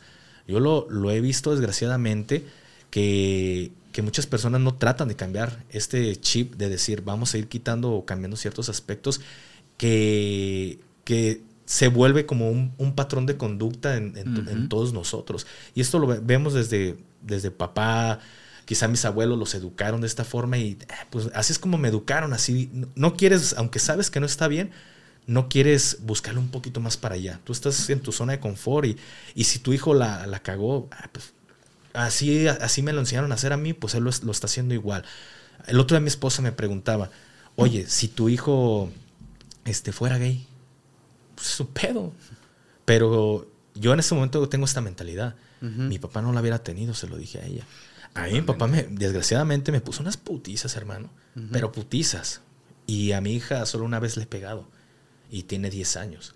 Creo que trato, o yo trato de solucionarlo todo mediante el diálogo con Y romper patrones, ¿no? Exactamente. No repetir esos patrones. Pero muchas personas dicen, como a mí me pegaron, pues ya me lo voy a chingar. No, creo que... Oye, hermano, hubo algo, perdón que te interrumpa. No, no.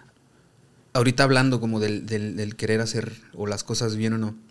¿Hubo algo tú cuando fuiste o cuando aún estabas como elemento activo que tú quisieras desde dentro como mejorar o cambiar? Vaya, creo que la pregunta más puntual es, ¿se puede cambiar el pedo desde dentro? ¿Del ejército? Ajá. No, no, no se puede cambiar las cosas desde el ejército. Desgraciadamente el ejército, como te lo dije, es una sociedad dentro de otra y... Que se rige por sus propias reglas. Y sus propios dueños. Ok. Porque es como una... El ejército es como una cárcel. El país es como una cárcel. Existe quien, quienes dan las órdenes y no nos hagamos pendejos. Dentro de una cárcel sí hay un director, el chido del, del penal pero ese chido se reporta y se le cuadra al que trae el pedo en la cárcel. Entonces, cada cosa, el gobierno, el ejército, la marina, tiene sus dueños. Y todo, todo esto es un, sistema y no es algo que diga, ah, lo, lo, es algo conspiranoico. No. No puedo decirlo abiertamente. Hay entrevistas, eh, como del Capitán Malagón. yo no lo dije.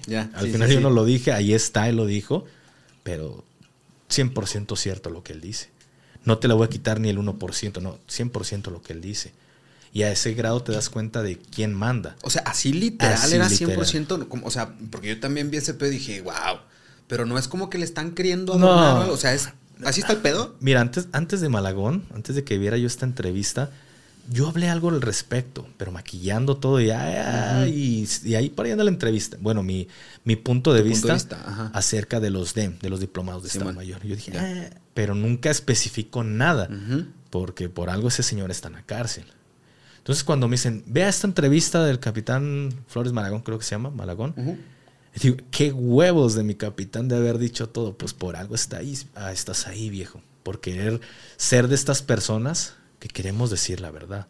Pero ojo, o sea, quizá tú pudieras pensar que ya no hay nada que perder, pero al Chile aún y con eso, en la postura y en la situación en la que está Malagón, al, dar como esas declaraciones, todavía se tiene un chingo que uh, perder. Sí. Te das cuenta cómo están los penales. Te voy a poner un ejemplo. Hace unos meses, eh, eh, vaya, también sin decir nombres para no raspar muebles, yo conozco una persona que es, vergas, que no sé exactamente cómo es el cargo, pero es de las personas que en las carreteras fiscalizan el ganado. O sea, si va un tráiler o en, bueno, es que aquí no sé cómo se llaman, en Zacatecas se llaman unirse, por ejemplo, que son como, es unidad, unidad regional de seguridad. Entonces son como retenes. Y ahí está desde la policía estatal, a veces puesta el ejército y a veces están como las, las diferentes instituciones como de ese campo y esas mamadas que fiscalizan a los camiones con ganado, sobre todo. Como las inspecciones o sanitarias. Ándale, ese pedo. Pero estos güeyes tienen la facultad, a menos en Zacatecas, tienen la facultad de transitar en las carreteras y si ven a un tráiler lo pueden parar. O sea, le, hacen la parada para revisar los papeles, ¿no? X. En una ocasión esta persona eh, andaban transitando en carretera pararon a un trailer, porque es de las personas que sí quieren hacer las cosas bien, güey, ¿sabes? O sea, porque su trabajo es em, pedir los documentos del ganado y si el ganado no trae sus documentos en regla, el ganado se retiene. Pues es como si traes un coche sin sus documentos, pues el coche se retiene porque no sabes si es robado, porque no sabes ni qué pedo, pues se va al correrlo en el carro. Sí, si no tiene sus... Su registro, o sea, No, no está en regla, pues por así decirlo. Y en esta ocasión, pues estas personas eran dos, dos personas, pararon a un tráiler, lo separa, la chingada. Oiga, los papeles, no, pues no traigo. Ah, cabrón, ¿cómo que no trae? No, pues no traigo los papeles. ¿A dónde va el ganado? No, pues a tal lado. ¿De dónde viene el ganado? Venía desde Chiapas. Iba para Zacatecas, a un rancho de Zacatecas. Dice, viene desde Chiapas. Por eso, pero. Y los aretes, y el registro, y la chingada. No, pues no lo traigo. Todo, ¿no? Y luego le dice el vato, ¿cuánto me va a costar, chinga? Y este güey le dice, porque es como una persona íntegra, le dice, no, carnal, aquí te la pelas, güey, o sea, yo no soy así. Y se empieza a reír el otro güey, jajo. Dice, mira, carnal, no te la voy a hacer larga. Dice, este pedo está más arriba que tú. Entonces se aventó acá la de, oh, güey, para que se viera el fierro. Dice, este pedo está más arriba que tú, y si tú no me resuelves, me van a resolver más adelante. Dice, pero el ganado no se va. Ah, porque le decían, el ganado se va a ir detenido. y ya estamos como marcando para que llegue otro, como les, les, dicen como tractores, pues, el tráiler, pero sin cabina, para que llegue, se enganche y se vaya el ganado retenido. Dice, mira, güey, esa madre no va a pasar. Habla ahorita, tú superas lo que quieres. Chingo de madre si te mandan a alguien. Dice, porque este pedo está más, más allá de tu, como de, ¿cómo decir? De tus, de tus facultades, ¿no? Por así decirlo. Dice, si no me resuelves tú, me van a resolver allá adelante. ¿eh? Y le dijo, mira, traigo esto. Te los quiero dejar, güey. Ya traigo prisa y se me hace tarde. Y el vato dice, no, que la chingada, que no sé qué. Entonces, el vato saca esa madre y dice, me dejas ir o hay pedo. Adelante, hermano, siga su camino. A lo que voy con esto, al final sí se, sí se supo a dónde llegó ese tráiler de ganado, que era con, con altos mandos de gobierno, por así decirlo, y era un ganado exclusivo, así mamalón, de los que valen un chingo de, de dólares cada cabeza de ganado, por así decirlo. Vaya, la síntesis que yo digo de esto, porque esta persona decía, güey, yo me di cuenta que si yo no los chingaba, los iba a chingar a alguien más adelante. O sea, es como cuando te dicen, no, dame, eh, a los que en la frontera, ¿no? Que dicen, no, dame dos mil dólares para dejarte ir y yo ahí evento el pitazo para que no te molesten. Sacas, es como, güey, ah, no, pues gracias, mamón, para que no me quieran extorsionar ahí adelante, güey, no, pues pinche parote. Pero este güey decía, carnal, el pedo está tan enmierdado, güey, que si yo le hubiera quitado ese ganado, pues el ganado evidentemente al rato sale, a mí me ponen la putiza de mi vida, porque hasta me desaparezcan y el ganado va a llegar. Dice, inclusive, tú quieres hacer las cosas bien, le quitas ese ganado, lo pones a disposición, su pinche madre. Eso va a hacer que algo acá no camine y el que no camine algo acá va a hacer que acá atrás tampoco camine y trabas algo. Sí, un reloj. Fíjate, güey, cómo está tan podrido el pedo que sin corrupción no funciona el sistema. Y dices, no a ese grado hemos llegado. Y tú lo sabes, estuviste en el gobierno, cómo se mueve todo, Totalmente. todo este pinche. Hace rato hablabas de las licitaciones. Verga, es que ese es un tema bien interesante. Digo, no es que yo tenga como todos los argumentos y las pruebas, pero yo sé cómo se manejan las licitaciones en gobierno del Estado. En gobierno federal no, pero no creo que sea muy diferente. No, es muy diferente. Entonces, las licitaciones a modo, las, los programas fantasmas que hago, que doy y que no doy, porque pues al final del día que me piden, pues un documento, aquí está el documento y se chingó. O sea, el cómo se jinetea recurso, recurso humano, recurso material, recurso financiero, es, es una mamada. Neta, la gente no tiene, o mucha gente no tiene ni idea del puerquero. Sí, es que la gente normalmente piensa que es, ah, el político roba y, y mucha gente cree que tienen como un, banco y sacan en todo el billete. y, hay, hay billetes que sí respetan, que de una u otra forma comprueban en qué se gastó, pero esas comprobadas, por poner un ejemplo muy pendejo, ¿cuánto me cobras por hacer una calle? Avientas una licitación y, y el que más se baje los calzones y el, que más te acomode el pedo es el que vas a contratar. Ah, pues yo te cobro una, una cantidad muy tonta, que no, no pasa. 200 mil pesos por hacerte esta calle. Pero, ¿cuánto me la vas a facturar? Ah, pues te la voy a aventar como en 500 y lo demás, tú me das 200 y tú te chingas 300 mil pesos. Ah, tú eres el, indicado, jalo contigo. Entonces, es de la forma en la que muchas personas van, van engrosando su billete, su, sus arcas de dinero, pero como todo tú lo sabes, que empiezan con sus prestanombres y a ver, porque no todo se, no se puede ir el dinero para sus, sus, cuentas, porque estas personas tienen aspiraciones políticas y en el momento que les caiga, pues tú sabes que cómo está el tema con Hacienda. Entonces, sabemos cómo se mueve todo este, este pinche rollo. No es muy diferente lo municipal, lo estatal y lo federal. Es lo mismo, nomás en más chiquito. Sí. O sea, en más pequeñito y a lo mejor con, más limitantes, evidentemente, pero, pero la neta es que es la misma porquería y no tengo ningún pedo en decirlo. Hay un mugrero en el sistema político y que evidentemente el haber un mugrero ahí arriba en un sistema político, pues te va como ensuciando y manchando aquí abajo. Pero bueno, hermanito, ya por ir finalizando la entrevista, normalmente siempre le hacemos este tipo de preguntas a, los invitados, que son preguntas bien fáciles, Pero, por ejemplo... A ver si no repruebo. no, por ejemplo, ¿en qué concepción tienes al amor, O sea, el amor, ¿qué, qué, concepción tiene para ti? E inclusive para una... Em, ojo, no, no una figura, sino para un estereotipo que tienen el ejército, las Fuerzas Armadas, de que son unos pinches robles y no tienen sentimientos. El amor para ti, para el GAFE 423, ¿en qué concepción lo tienes? Para mí es lo más importante, es, es, lo que me mueve día a día, hermano. Porque para mí lo más, más chingón, lo más importante son mis hijos y, mi esposa. Y el amor que les tengo es muy cabrón, de verdad, muy cabrón. Y, y estoy, estoy tan emocionado en estos momentos. Tengo una hija de, de 10 años, pero cuando yo la tuve, o cuando la tuvimos su, su, madre y yo, porque actualmente vivo con otra persona, pues yo estaba dentro de las Fuerzas Armadas, entonces casi no la veía, hermano. Era muy poco lo que la veía. En 365 días, 2013, solo la vi 19 días, para que te des una idea. Y no fueron así como seguidos, fueron así de dos, salteaditos, tres, salteaditos. Bueno, y los 30 de vacaciones, 30 vacaciones y 19 días en franquicia. Es una madre. Yo cuando regresé ya, ya caminaba, yo cuando regresé ya, ya hacía del baño, entonces no aprendí a ser padre hoy en día pues estoy aprendiendo sobre la marcha hacerlo con ella porque de repente me pregunta ya cosas que digo, güey, me dice hoy, carnal, y a lo mejor me saco un poquito de lo que es tu tema. Me dice, papá, ¿qué son las relaciones sexuales? Porque lo estamos viendo en ciencias naturales. Y estaba mi mamá, estaba mi, actual esposa y, y, dije, buena pregunta. Le dije, el viernes que vaya por ti, porque yo tengo como que los fines de semana que voy por ella, yo dejo la camioneta aquí, me voy en el tren y me vengo caminando con ella en ciertos puntos porque es como un ritual en los que yo tengo ya con ella, a mi ver, hija. Y compartir tiempo. compartimos tiempo. Puedo irme en la camioneta, en 15 minutos estoy aquí, pero así me aviento como hora y media. Y le dije, el viernes que vaya por ti, vamos a, te voy a resolver tu duda. sí, papá. Sé lo que es eso, pero tengo que... Y tú, ching, eso, Mara, ¿cómo le explico?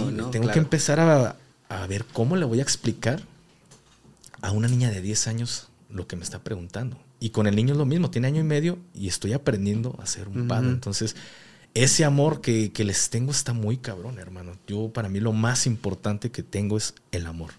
Y nadie te enseña cómo a, o evidentemente nadie te enseña a ser padre, nadie te enseña cómo amar, nadie te enseña cómo inclusive también expresar tus emociones y tus sentimientos, porque es algo que, vaya, no que se tenga que enseñar con un manual y un libro y en la escuela, módulo 2 del amor, no, pero, pero es, es, raro, es difícil, cada quien tenemos una manera muy particular de compartir y de expresar nuestras emociones. Y también de cagarla, porque al final del día yo creo que una de las mejores, se puede aprender de muchas maneras, pero una de las mejores maneras que tenemos para aprender es cagándola. O sea, la neta, paradójicamente somos la especie que más pensamos, pero la especie que más la cagamos. Es como nuestra mayor virtud el poder razonar más las cosas, pero también es nuestra mayor cruz, ¿no? Porque luego es esto de analizamos y sobreanalizamos tanto las pinches cosas que, se convierten en algo ahí medio tedioso. Eso con respecto al amor. Y con respecto al odio, ¿el odio qué opinión te merece? Uf, cuando estaba en las Fuerzas Armadas sí tenía esto muy cabrón en la cabeza de... Era alguien me la hacía, alguien me la pagaba. A ese grado. Si alguien me la hacía, alguien me la pagaba. Dentro y fuera. Porque ya te vuelves una persona con cierto conocimiento, cierta agresividad acumulada, cierto odio, todo lo que le quieras meter, lo traes ahí. Entonces, hay ocasiones en las que tú dices, bueno, este, esta persona me lo hizo, fue mi instructor, fue parte de, pero al final tiene cierta violencia adentro y cuando alguien te la hace, a lo mejor fuera de tus hermanos, era como que explotaba muy cabrón. ¿Tú crees que es necesario el odio? No, no, no lo veo necesario en la vida. A lo mejor en, si me lo hubieras preguntado hace unos años, te hubiera dicho que sí. Hoy en día mi respuesta es no, creo que puedes vivir muy chingón perdonando y no guardar ni rencor ni odio a las personas. Mi esposa, mi actual esposa, me ha hecho cambiar muy cabrón. Creo que yo no sería lo que soy hoy en día si no fuera por, por, ella. Hay personas que dicen, detrás de un buen hombre hay una, gran mujer, pero para mí no es detrás, para mí está al frente de mí y es la que me representa y se pone ni a un lado, para mí yo soy, soy lo que soy por ella, gracias a Dios. Oye hermano, quisiera preguntarte algo y ahorita me brincó ese tema. En las Fuerzas Armadas, en, vaya, en este tipo de profesiones, no necesariamente el ejército, la marina o X, pero yo creo que en el tema de las Fuerzas Armadas o un cuerpo de seguridad pública, etcétera, sí son cuestiones tanto emocionales, físicas, sentimentales muy fuertes. Sí, inclusive, por ejemplo, hemos visto, aquí no se visibiliza mucho, pero hemos visto a lo mejor, no sé, en Estados Unidos, ¿no? Estos temas de los traumas postguerra o la gente que estuvo eh, en Irak o en Afganistán, que llegan y, realmente tienen temas... Trastorno por estrés postraumático. Ajá, eso. ¿Cómo se maneja este tema en las Fuerzas Armadas en México? Es decir, ¿tienen un, llevan terapia o tienen un acompañamiento psicológico? ¿Hay como un respaldo en ese sentido? ¿O al Chile nomás andan a la buena de Dios con una tuna y dos aguas en el cerro? Mira, hermano, tú sabes que no, no, no, no únicamente el TEP, el trastorno por estrés postraumático, surge a, causa de un enfrentamiento. Te puede salir por un choque, por, alguna situación que te ha generado muchísimo estrés. Pero en las Fuerzas Armadas estamos 50, 100 años por detrás de las Fuerzas Armadas de Estados Unidos. Mientras que ellos ya estudiaban, después de la Primera Guerra Mundial, de la Gran Guerra, ya estudiaban el trastorno por estrés postraumático en, en sus soldados y ya poco a poco han ido dándole cierta solución o cierta, cierta ayuda. Aquí en México estamos verdes todavía en eso. Lo tenemos, me incluyo. Y la solución ha sido, pues poco a poco, quizá la cura que llegue en su momento. A lo mejor yo no lo tengo al grado de otras personas, pero sí lo tengo. Yo estoy consciente que lo tengo. Pero el otro día platicaba con, una persona que estimo mucho, lo quiero mucho a, este cabrón. Él es tío de, tío de mi hija. Y él ya está en las Fuerzas Armadas. Yo lo conocí muy pequeño y, y, me dijo, oye, güey, ¿cómo ves? Pero le hice, un, de hecho, un episodio en, mi, en mi podcast.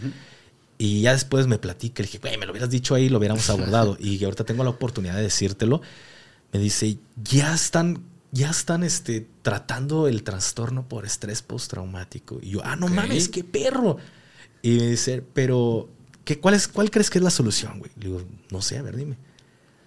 Tú dices, es que tengo trastorno por estrés postraumático. Tú, no te lo diagnostican. Tú dices, tengo trastorno, te mandan 15 días francos a tu casa, regresas y se acabó el pedo, ¿no? Pues, y me empecé a burlar y dije, no mames, ¿cómo? esa madre no se soluciona. Hay gente que dura años y no se soluciona con 15 días de franquicia.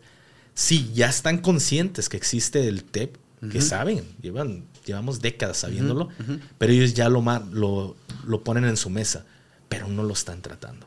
Desgraciadamente aún no se está tratando como tal el, el trastorno por estrés postraumático. Porque muchas o en muchos casos, digo, yo no, estoy muy enterado en el tema por lo poco que he visto, me he documentado, muchos casos inclusive terminan pues en suicidio, ¿no? Claro. En, la muerte, porque pues es justo un, padecimiento que debería de atenderse de mejor manera, no nomás mandándote a descansar. A tu... Es más, muchas veces es hasta peor, güey, porque te mandan a tu casa y pasa lo que tú mencionabas hace rato de, ay, güey, me siento descanchado, no sé qué pedo, inclusive pues trayendo ese tema, rondando la cabeza, lo puede ser hasta peligroso para uno mismo. Es que hasta lo logro, hermano. El otro día me dice mi esposa, ay, me, qué rico olor. Me, me acordé de esto y cuando estábamos y, y le dije, ah, le dije, ¿verdad que con el olor te transportó a este lugar?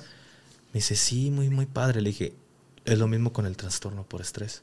Mm. A lo mejor un sonido, un olor, te pone, te, lleva a ese momento y, y, por ejemplo, te lo juro, güey, te lo juro, el otro día, eh, cuando yo, yo estaba en, en, las fuerzas especiales, nos gaseaban gas lacrimógeno, pero lo metían en papel higiénico. Lo hacían como un churrito, como si fuera un porro. Lo prendían y huele al principio a humo y después ya huele el gas. Entonces, en esa ocasión estaba con, mi suegra y prendió poquito papel higiénico. Y inconscientemente, hermano, cuando respiré yo no me había dado cuenta. Se fue como para... Lo primero que hice fue taparme la nariz, pero inconscientemente lo hice rápido. Y mi sí, fue un reflejo, ¿no? Sí, fue un reflejo. Y me dice, ¿qué, qué tiene? Le dije, nada, nada. ¿Qué pasó? No, nada. Le dije, me, me, iba a sonar. No es cierto. No, me iba a sonar.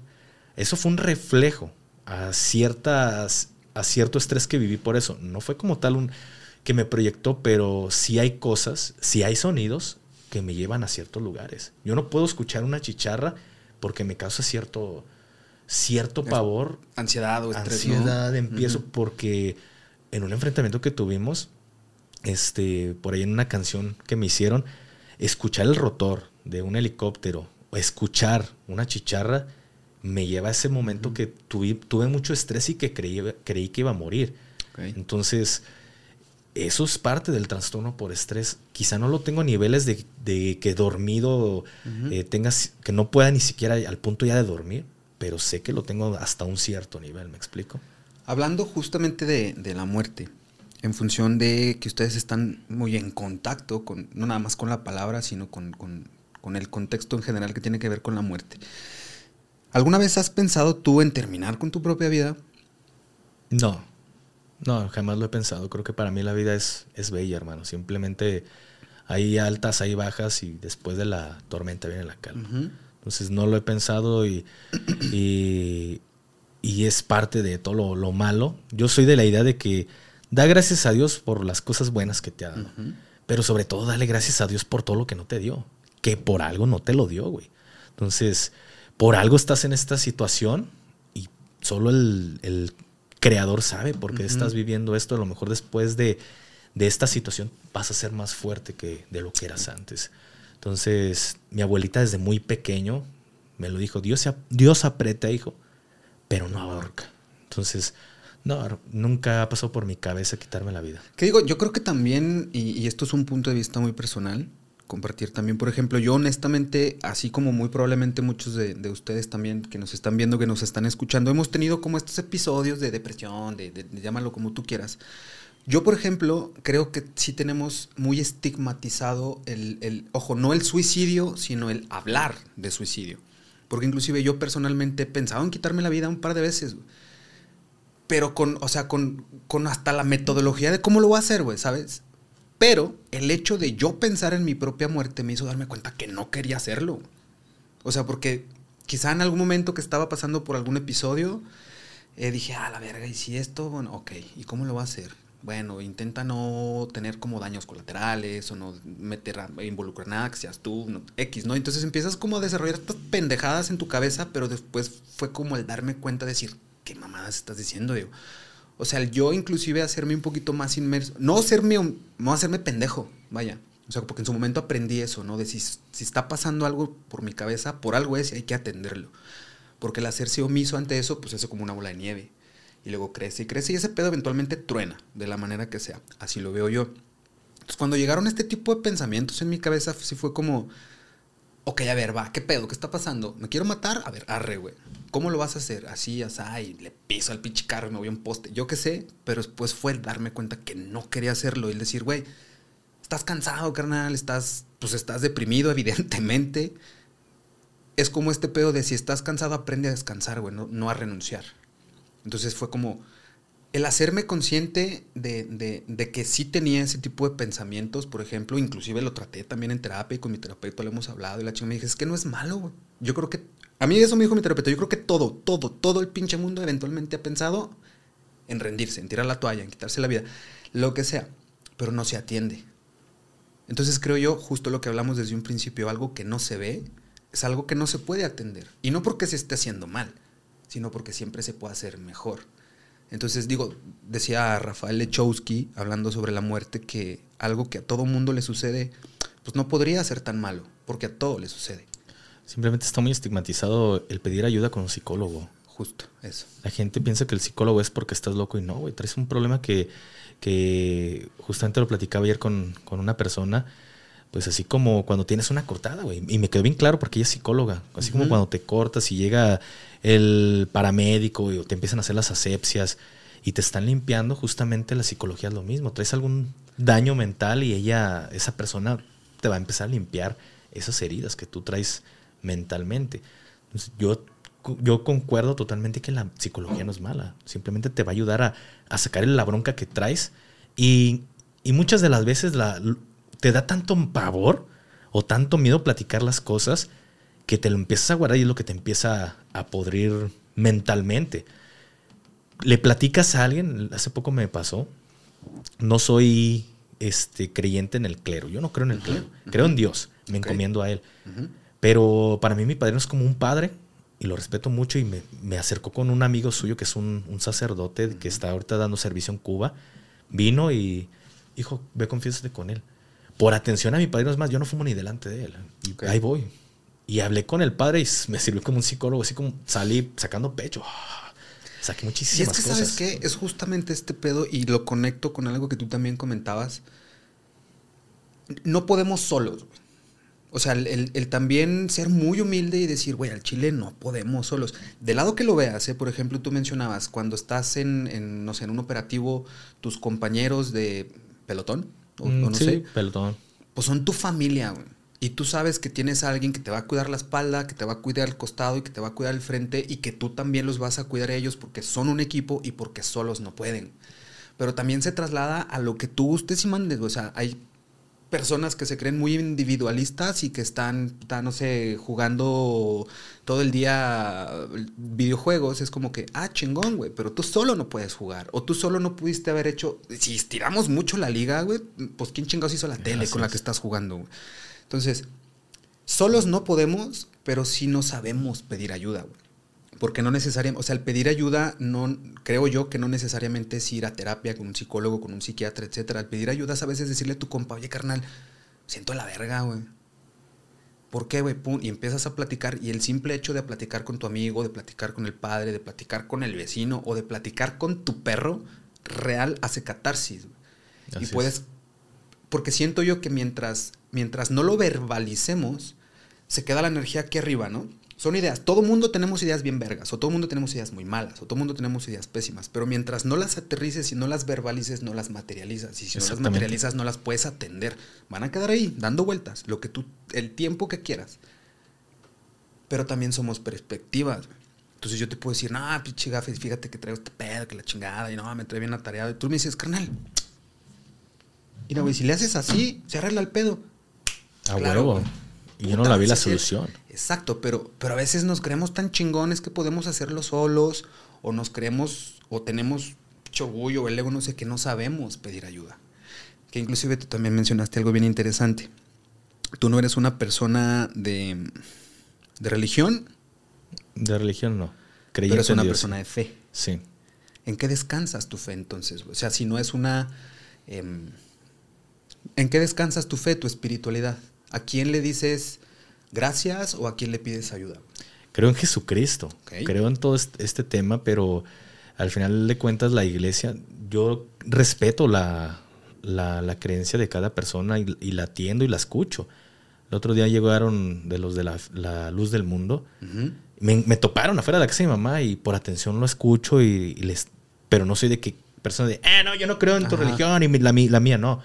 Qué bueno, lo escuché a la perfección, tomé su folleto con permiso y con toda la educación y el respeto que la persona se merece. Claro. Pero al menos si tú me preguntas a mí, yo para mí siento que todas las religiones han sido muy manipuladas por el hombre.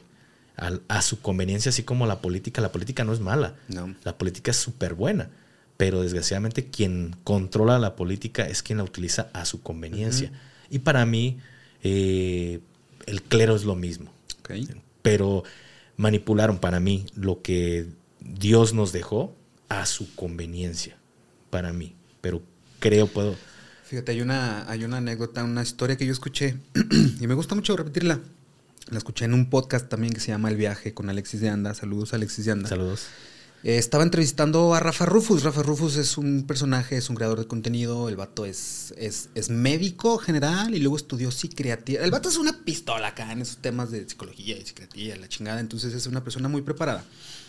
El punto es que él compartía este testimonio de que cuando él estaba pequeño, pues creció en esta doctrina católica, hizo su primera comunión y se bautizó y todo el pedo. Y cuando iba a hacer su confirmación, ya ves que, pues, de que estudias y el catecismo y la mamada, él comenta que siempre fue una persona muy curiosa y le gustaba mucho leer y documentarse. Cuando empieza a leer el pedo de, ok, me voy a confirmar y, ah, cabrón. Entonces él dice, confirmarme en la religión católica es negar todas las demás. Así es. Dice, pero a ver, ¿qué voy a negar? Y empieza a documentarse en otras religiones a los 8 o 10 años, ¿eh?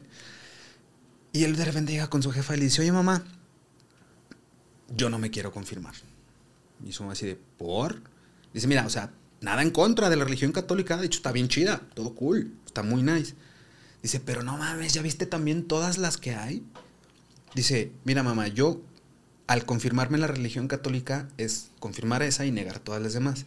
Dice, te lo pongo en contexto, es como si yo me confirmara, hablando de arte, es como si yo me confirmara en el teatro, y estoy negando la música, la pintura, la gastronomía, dice, claro. No, hombre, o sea, todo chido, todo cool y mejor agarro como este valor epistémico que tiene cada una, ¿no?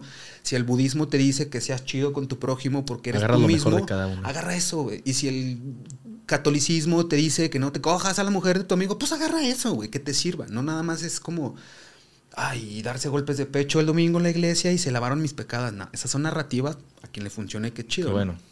Pero a mí hizo todo el sentido del mundo eso. güey. Digo, yo soy una persona, créeme que últimamente he estado sumamente en contacto con mi fe y con mi espiritualidad, pero yo no creo en la iglesia, tampoco. O sea, no les compro pues esa narrativa de que mm, como institución ellos dicen el que sí y el que no, ¿sabes? Y encima les tienes que rendir tanto tributo porque si no te va mal. Al menos yo no me compro esa narrativa, respeto un chingo, todas las religiones y están bien chidas y qué bueno pero yo no soy una persona religiosa, pero soy una persona de un chingo de fe. Pero, y a mí me funciona, ¿verdad? No espero que les funcione a los demás. A ti justamente cómo te funciona ese tema de la, de la fe. Más allá de, de ponerle un nombre o un rostro, si eres una persona que se, que se encomienda, por así decirlo. Sí. Soy una persona que todos los días le, le doy gracias. Te lo, te lo dije hace un momento por lo que me dio, pero también por lo que no me da. Claro. Soy una persona que me encomiendo, mas no le pido. Al menos yo me lo he propuesto de no poner, pedirle nada. ¿Por qué? Porque yo lo acabas de decir, las, cada quien. Pero a mí se me hace bastante hipócrita que la gente suele decir, soy católico, pero nunca le dice a Dios, gracias Dios mío por darme salud y por permitirme levantar hoy. Pero tienes a un familiar enfermo, tienes algo y, ay Dios mío, por favor, ayúdame. A mí se me hace bastante hipócrita. Sí, sí. Dios, se lo dije el otro día a mi hija, Dios nos da las herramientas para sacar las cosas. Lo, te lo pongo, te pongo un contexto rápido. Ya le dije a mi hija que Santa Claus y el niño Dios no existen. Ok. Pero ah, para decírselo, tuve que, este, des- ¿cómo te puedo decir? Desarticular Sí. como toda una narrativa. Pero es muy difícil Ajá. decírselo a un Sí, niño, claro, sí, totalmente. Muy difícil. Y bien, empiezan las preguntas. Entonces, ¿quiénes son? Ah, entonces, ¿quién me da los regalos? Mamá y papá. Pero ¿por qué me mintieron? Me mentiste. No, no te mentí, hija, pero tú lo vas a hacer el día de mañana con tus hijos. Es una forma de hacer o premiar a, tus hijos a que se porten bien en todo un año. ¿Por qué? Porque si tú les dices, mira, hija, si te portas bien, si haces las, las tareas y tus, tus quehaceres, mm, el niño Dios te va a recompensar con un regalo a final de año. Le dije, no es malo, es una mentira blanca, pero te estoy preparando para la vida. Ujú. Me dice, entonces, Dios no existe. No, claro que sí existe, pero Dios no va a llegar y te va a decir, toma un carro o toma es- esto. Dios te da vida, que es lo principal, vida y salud, para que tú adquieras lo que tú deseas. Y para mí, cuando tú eres grande, el niño Dios ya no te va a traer un, un regalo. Dios te va a dar salud y no ocupas más. Con la salud que Él te va a dar, puedes comprarte absolutamente todo lo que tú quieres y ayudar a la gente y tener a tu familia bien. Que luego tenemos bien malentendido el tema de Dios, quizá, porque bien lo mencionabas, muy hipócritamente nos acordamos de Dios nada más cuando lo necesitamos, ¿no? Y encima le pedimos, así que, ay, por favor, que mm, pase el examen, o por favor, que mi familiar se mejore, etcétera. Pero no sé, no sé qué tanto sea viable como el pedir sin que se cree una simbiosis, pues, porque es como, por ejemplo, hay una, ahorita me acordé, hay una línea de, de creo que es del Jera, que es como, brinden, bríndenme un silencio cuando me vean rezar, pero no estoy hablando con Dios, estoy hablando con papá. Porque inclusive tenemos malentendido el tema de orar o de rezar o de, o- o de pedir, porque muchas veces no es dame dinero o dame salud o dame amor, es... Yo creo que en el pedir está el dar. Claro. Entonces, si pides dinero como tal, pues es como que no mames, o sea, no, no, no vas a encontrar una cazuela de oro cuando llegues a tu casa, ¿no? Pero no pidas dinero, a lo mejor pide claridad para mm, emprender un negocio, o sea, yo qué sé, güey. Pero, pero tenemos muy, muy, muy, muy mal entendido el tema de, ay, vamos a la iglesia a pedir. La iglesia no te lo va a dar, güey. Es más, Dios no te lo va a dar, güey. Es como esta de que un barco, ¿no? Se están, una persona se está ahogando en el mar y llega este un barco. A, y- que quieren, a querer rescatarlo, ¿verdad? y no, es que ahorita Dios va a bajar. Y al final de cuentas, tres veces pasa lo mismo y cuando llega al cielo, por Dios, ¿por qué no me ayudaste? Claro que te ayudé. ¿Cómo no, te mandé tres veces un barco, tú no lo agarraste, pues tu pedo, ¿no? Exacto. Entonces, para mí es lo mismo. Es como, eh, no es llegar y pedir, ah, Dios, este, ocupo dinero. No, hay que, hay que trabajar, hay que, ser- hay que ayudar también. Dios nos da las herramientas, pues hay que agarrarlas y, y chingarle. No esperes de que Dios baje y, ah, toma dinero. No. Yo te digo, es- esta es mi idea. Pero hacia con, hacia con mis hijos, sí, los, sí voy a la iglesia. Yo sí voy a la iglesia. Vas a decir, ay, qué hipócrita, pero acabas de decir, no. No, no, no. Eso, a mí me. Esa, yo no creo en esta religión que a mí me, me- me inculcaron mis padres, pero esta es mi propia creencia, que yo Claro. ya, gran, ya, ya grande empecé, como tú dices, a, des- a des- desarticular Ajá. todo mi pedo y decir esto sí, esto no. Pero Hacia no- lo que a ti te funcione. hacia lo- a lo que a mí me funcionó. Pero no quiere decir que porque esta es mi creencia, voy a decirle a mis hijos, esto, esto, es- Dios no existe o, o el clero no, no, ah, no. Sí, no, porque tú creas en algo vas a desacreditarlo. Exactamente. Entonces yo le doy una base. Si mi hija el día de mañana o mi, mi hijo el día de mañana dice, ay, me gusta la religión católica, chingón, que siga su camino. Si más grande me dice, papá, yo quiero ser cristiana, chingón, pues dale. Dale. Yo respeto tu decisión y lo que quieras hacer. Es tu vida, Claro. no es la mía. Yo voy a hacer lo que quiera con mi vida y le voy a tratar de dar el mejor rumbo que yo quiera, porque es mi vida, más no la de mis hijos. No puedo controlar lo que está más allá de mis manos. Y creo que ahí es parte, ¿no? De, de todo el pedo que viene arrastrándonos desde corrupción, desde que queremos controlar la vida de todas las personas y que no tengan sus propias decisiones y no quieres enseñarle algo bueno quizá a tu familia. Tenemos muchos problemas quizá como sociedad, desde no aceptar que tu hijo o tu hija sea gay. Tengan ciertas preferencias, ciertas dis- preferencias, distintas a las tuyas. Exactamente. Y ahorita tú lo ves, es un problema muy grande que tenemos aquí en México. Pues respeta, güey, es su vida y si ellos lo quieren, chingón, hijo. El día, si me traes un día de el día de mañana a otro hombre, chingón, bienvenido. Y eso no me hace- Igual ah, te que- voy a seguir amando. Sí, cabrón. Y soy militar. No, no, no. También soy un ser humano. Claro. Ay, güey, mi gafe, pues qué bonita plática, Garón. De hecho, mira, ya llevamos casi dos horas, estuvo Muy bien chingona, bueno el chisme. Ya para ir terminando, viejo, ¿qué sigue con el gafe? ¿Vas a seguir creando tu contenido? ¿Hay proyectitos que se vienen? ¿Algo que nos puedas compartir de, de- de lo que sigue con el gafe 423? Pues mira, ahorita estoy encantado con el podcast. Estoy incursionando en- en este tema, te digo, 20 capítulos y justamente tú no sabes, cada, cada episodio es diferente. y aprendes cosas, cosas muy chidas. Eh, hay otras que de repente dices, bueno, entrevisté a un sicario, hermano, y me puse bien Sí, neutro. Entonces sí, está muy cabrón esa situación, pero al final algo de, de aprendizaje tuve de él. Oye, güey, de veras, perdón. ¿Cómo, ¿Cómo fue esto? Sí, es cierto, porque tuviste ahí una entrevista con, con- con una persona de, de esas características, por así decirlo, güey. O sea, ¿cómo fue ese pedo? O sea, sentarte con tu antítesis, por así decirlo. Sentarte con, con alguien que. O sea, no quiero decir que estuvieras atrás de él, pero que. Pues hasta muy probablemente en algún momento lo anduviste correcto. O sea, no sé, ¿cómo fue esa experiencia de sentarte con la antítesis del GAFE 423? Fue muy difícil, pero hay que ser profesional en lo que estamos haciendo. Yo no estudié este, comunicación, no, no, no estudié este, un- alguna carrera respecto a esto, pero si estoy incursionando en esto del podcast, tengo que ser profesional y Claro. respetar, así como me gusta que respeten mis creencias, eh, respeto las de los demás. Y pues es su vida, fue, él decidió hacerlo. Que está cabrón porque censuré muchas cosas. Sí. Ahí hubo personas que se dieron cuenta, oiga, comandante, ¿por qué estos cortes? Porque no se trata de, de, De de- exponer. ¿no? de exponer y de, y de chingarme a mi invitado. Al final de cuentas Ajá, es mi invitado. claro. Eh, y él se le salió a decirme puntos de que no, de- en tal lugar me llevaron a tal lugar y de tal lugar a este punto. Y, y yo sé que por su seguridad Información delicada. ¿no? tengo que censurarlo. Entonces no se trata de, de chingarme a- al invitado, pero sí fue muy difícil estar escuchando todo lo que me decía. Sí, por dentro de empieza como que el gafe, pero dices, güey, ya no eres esa, ese militar. Eh, en estos momentos estás entrevistándolo, respeta lo que él te está diciendo. Claro. Entonces sí fue difícil, en lo- en- emocionalmente sí lo fue.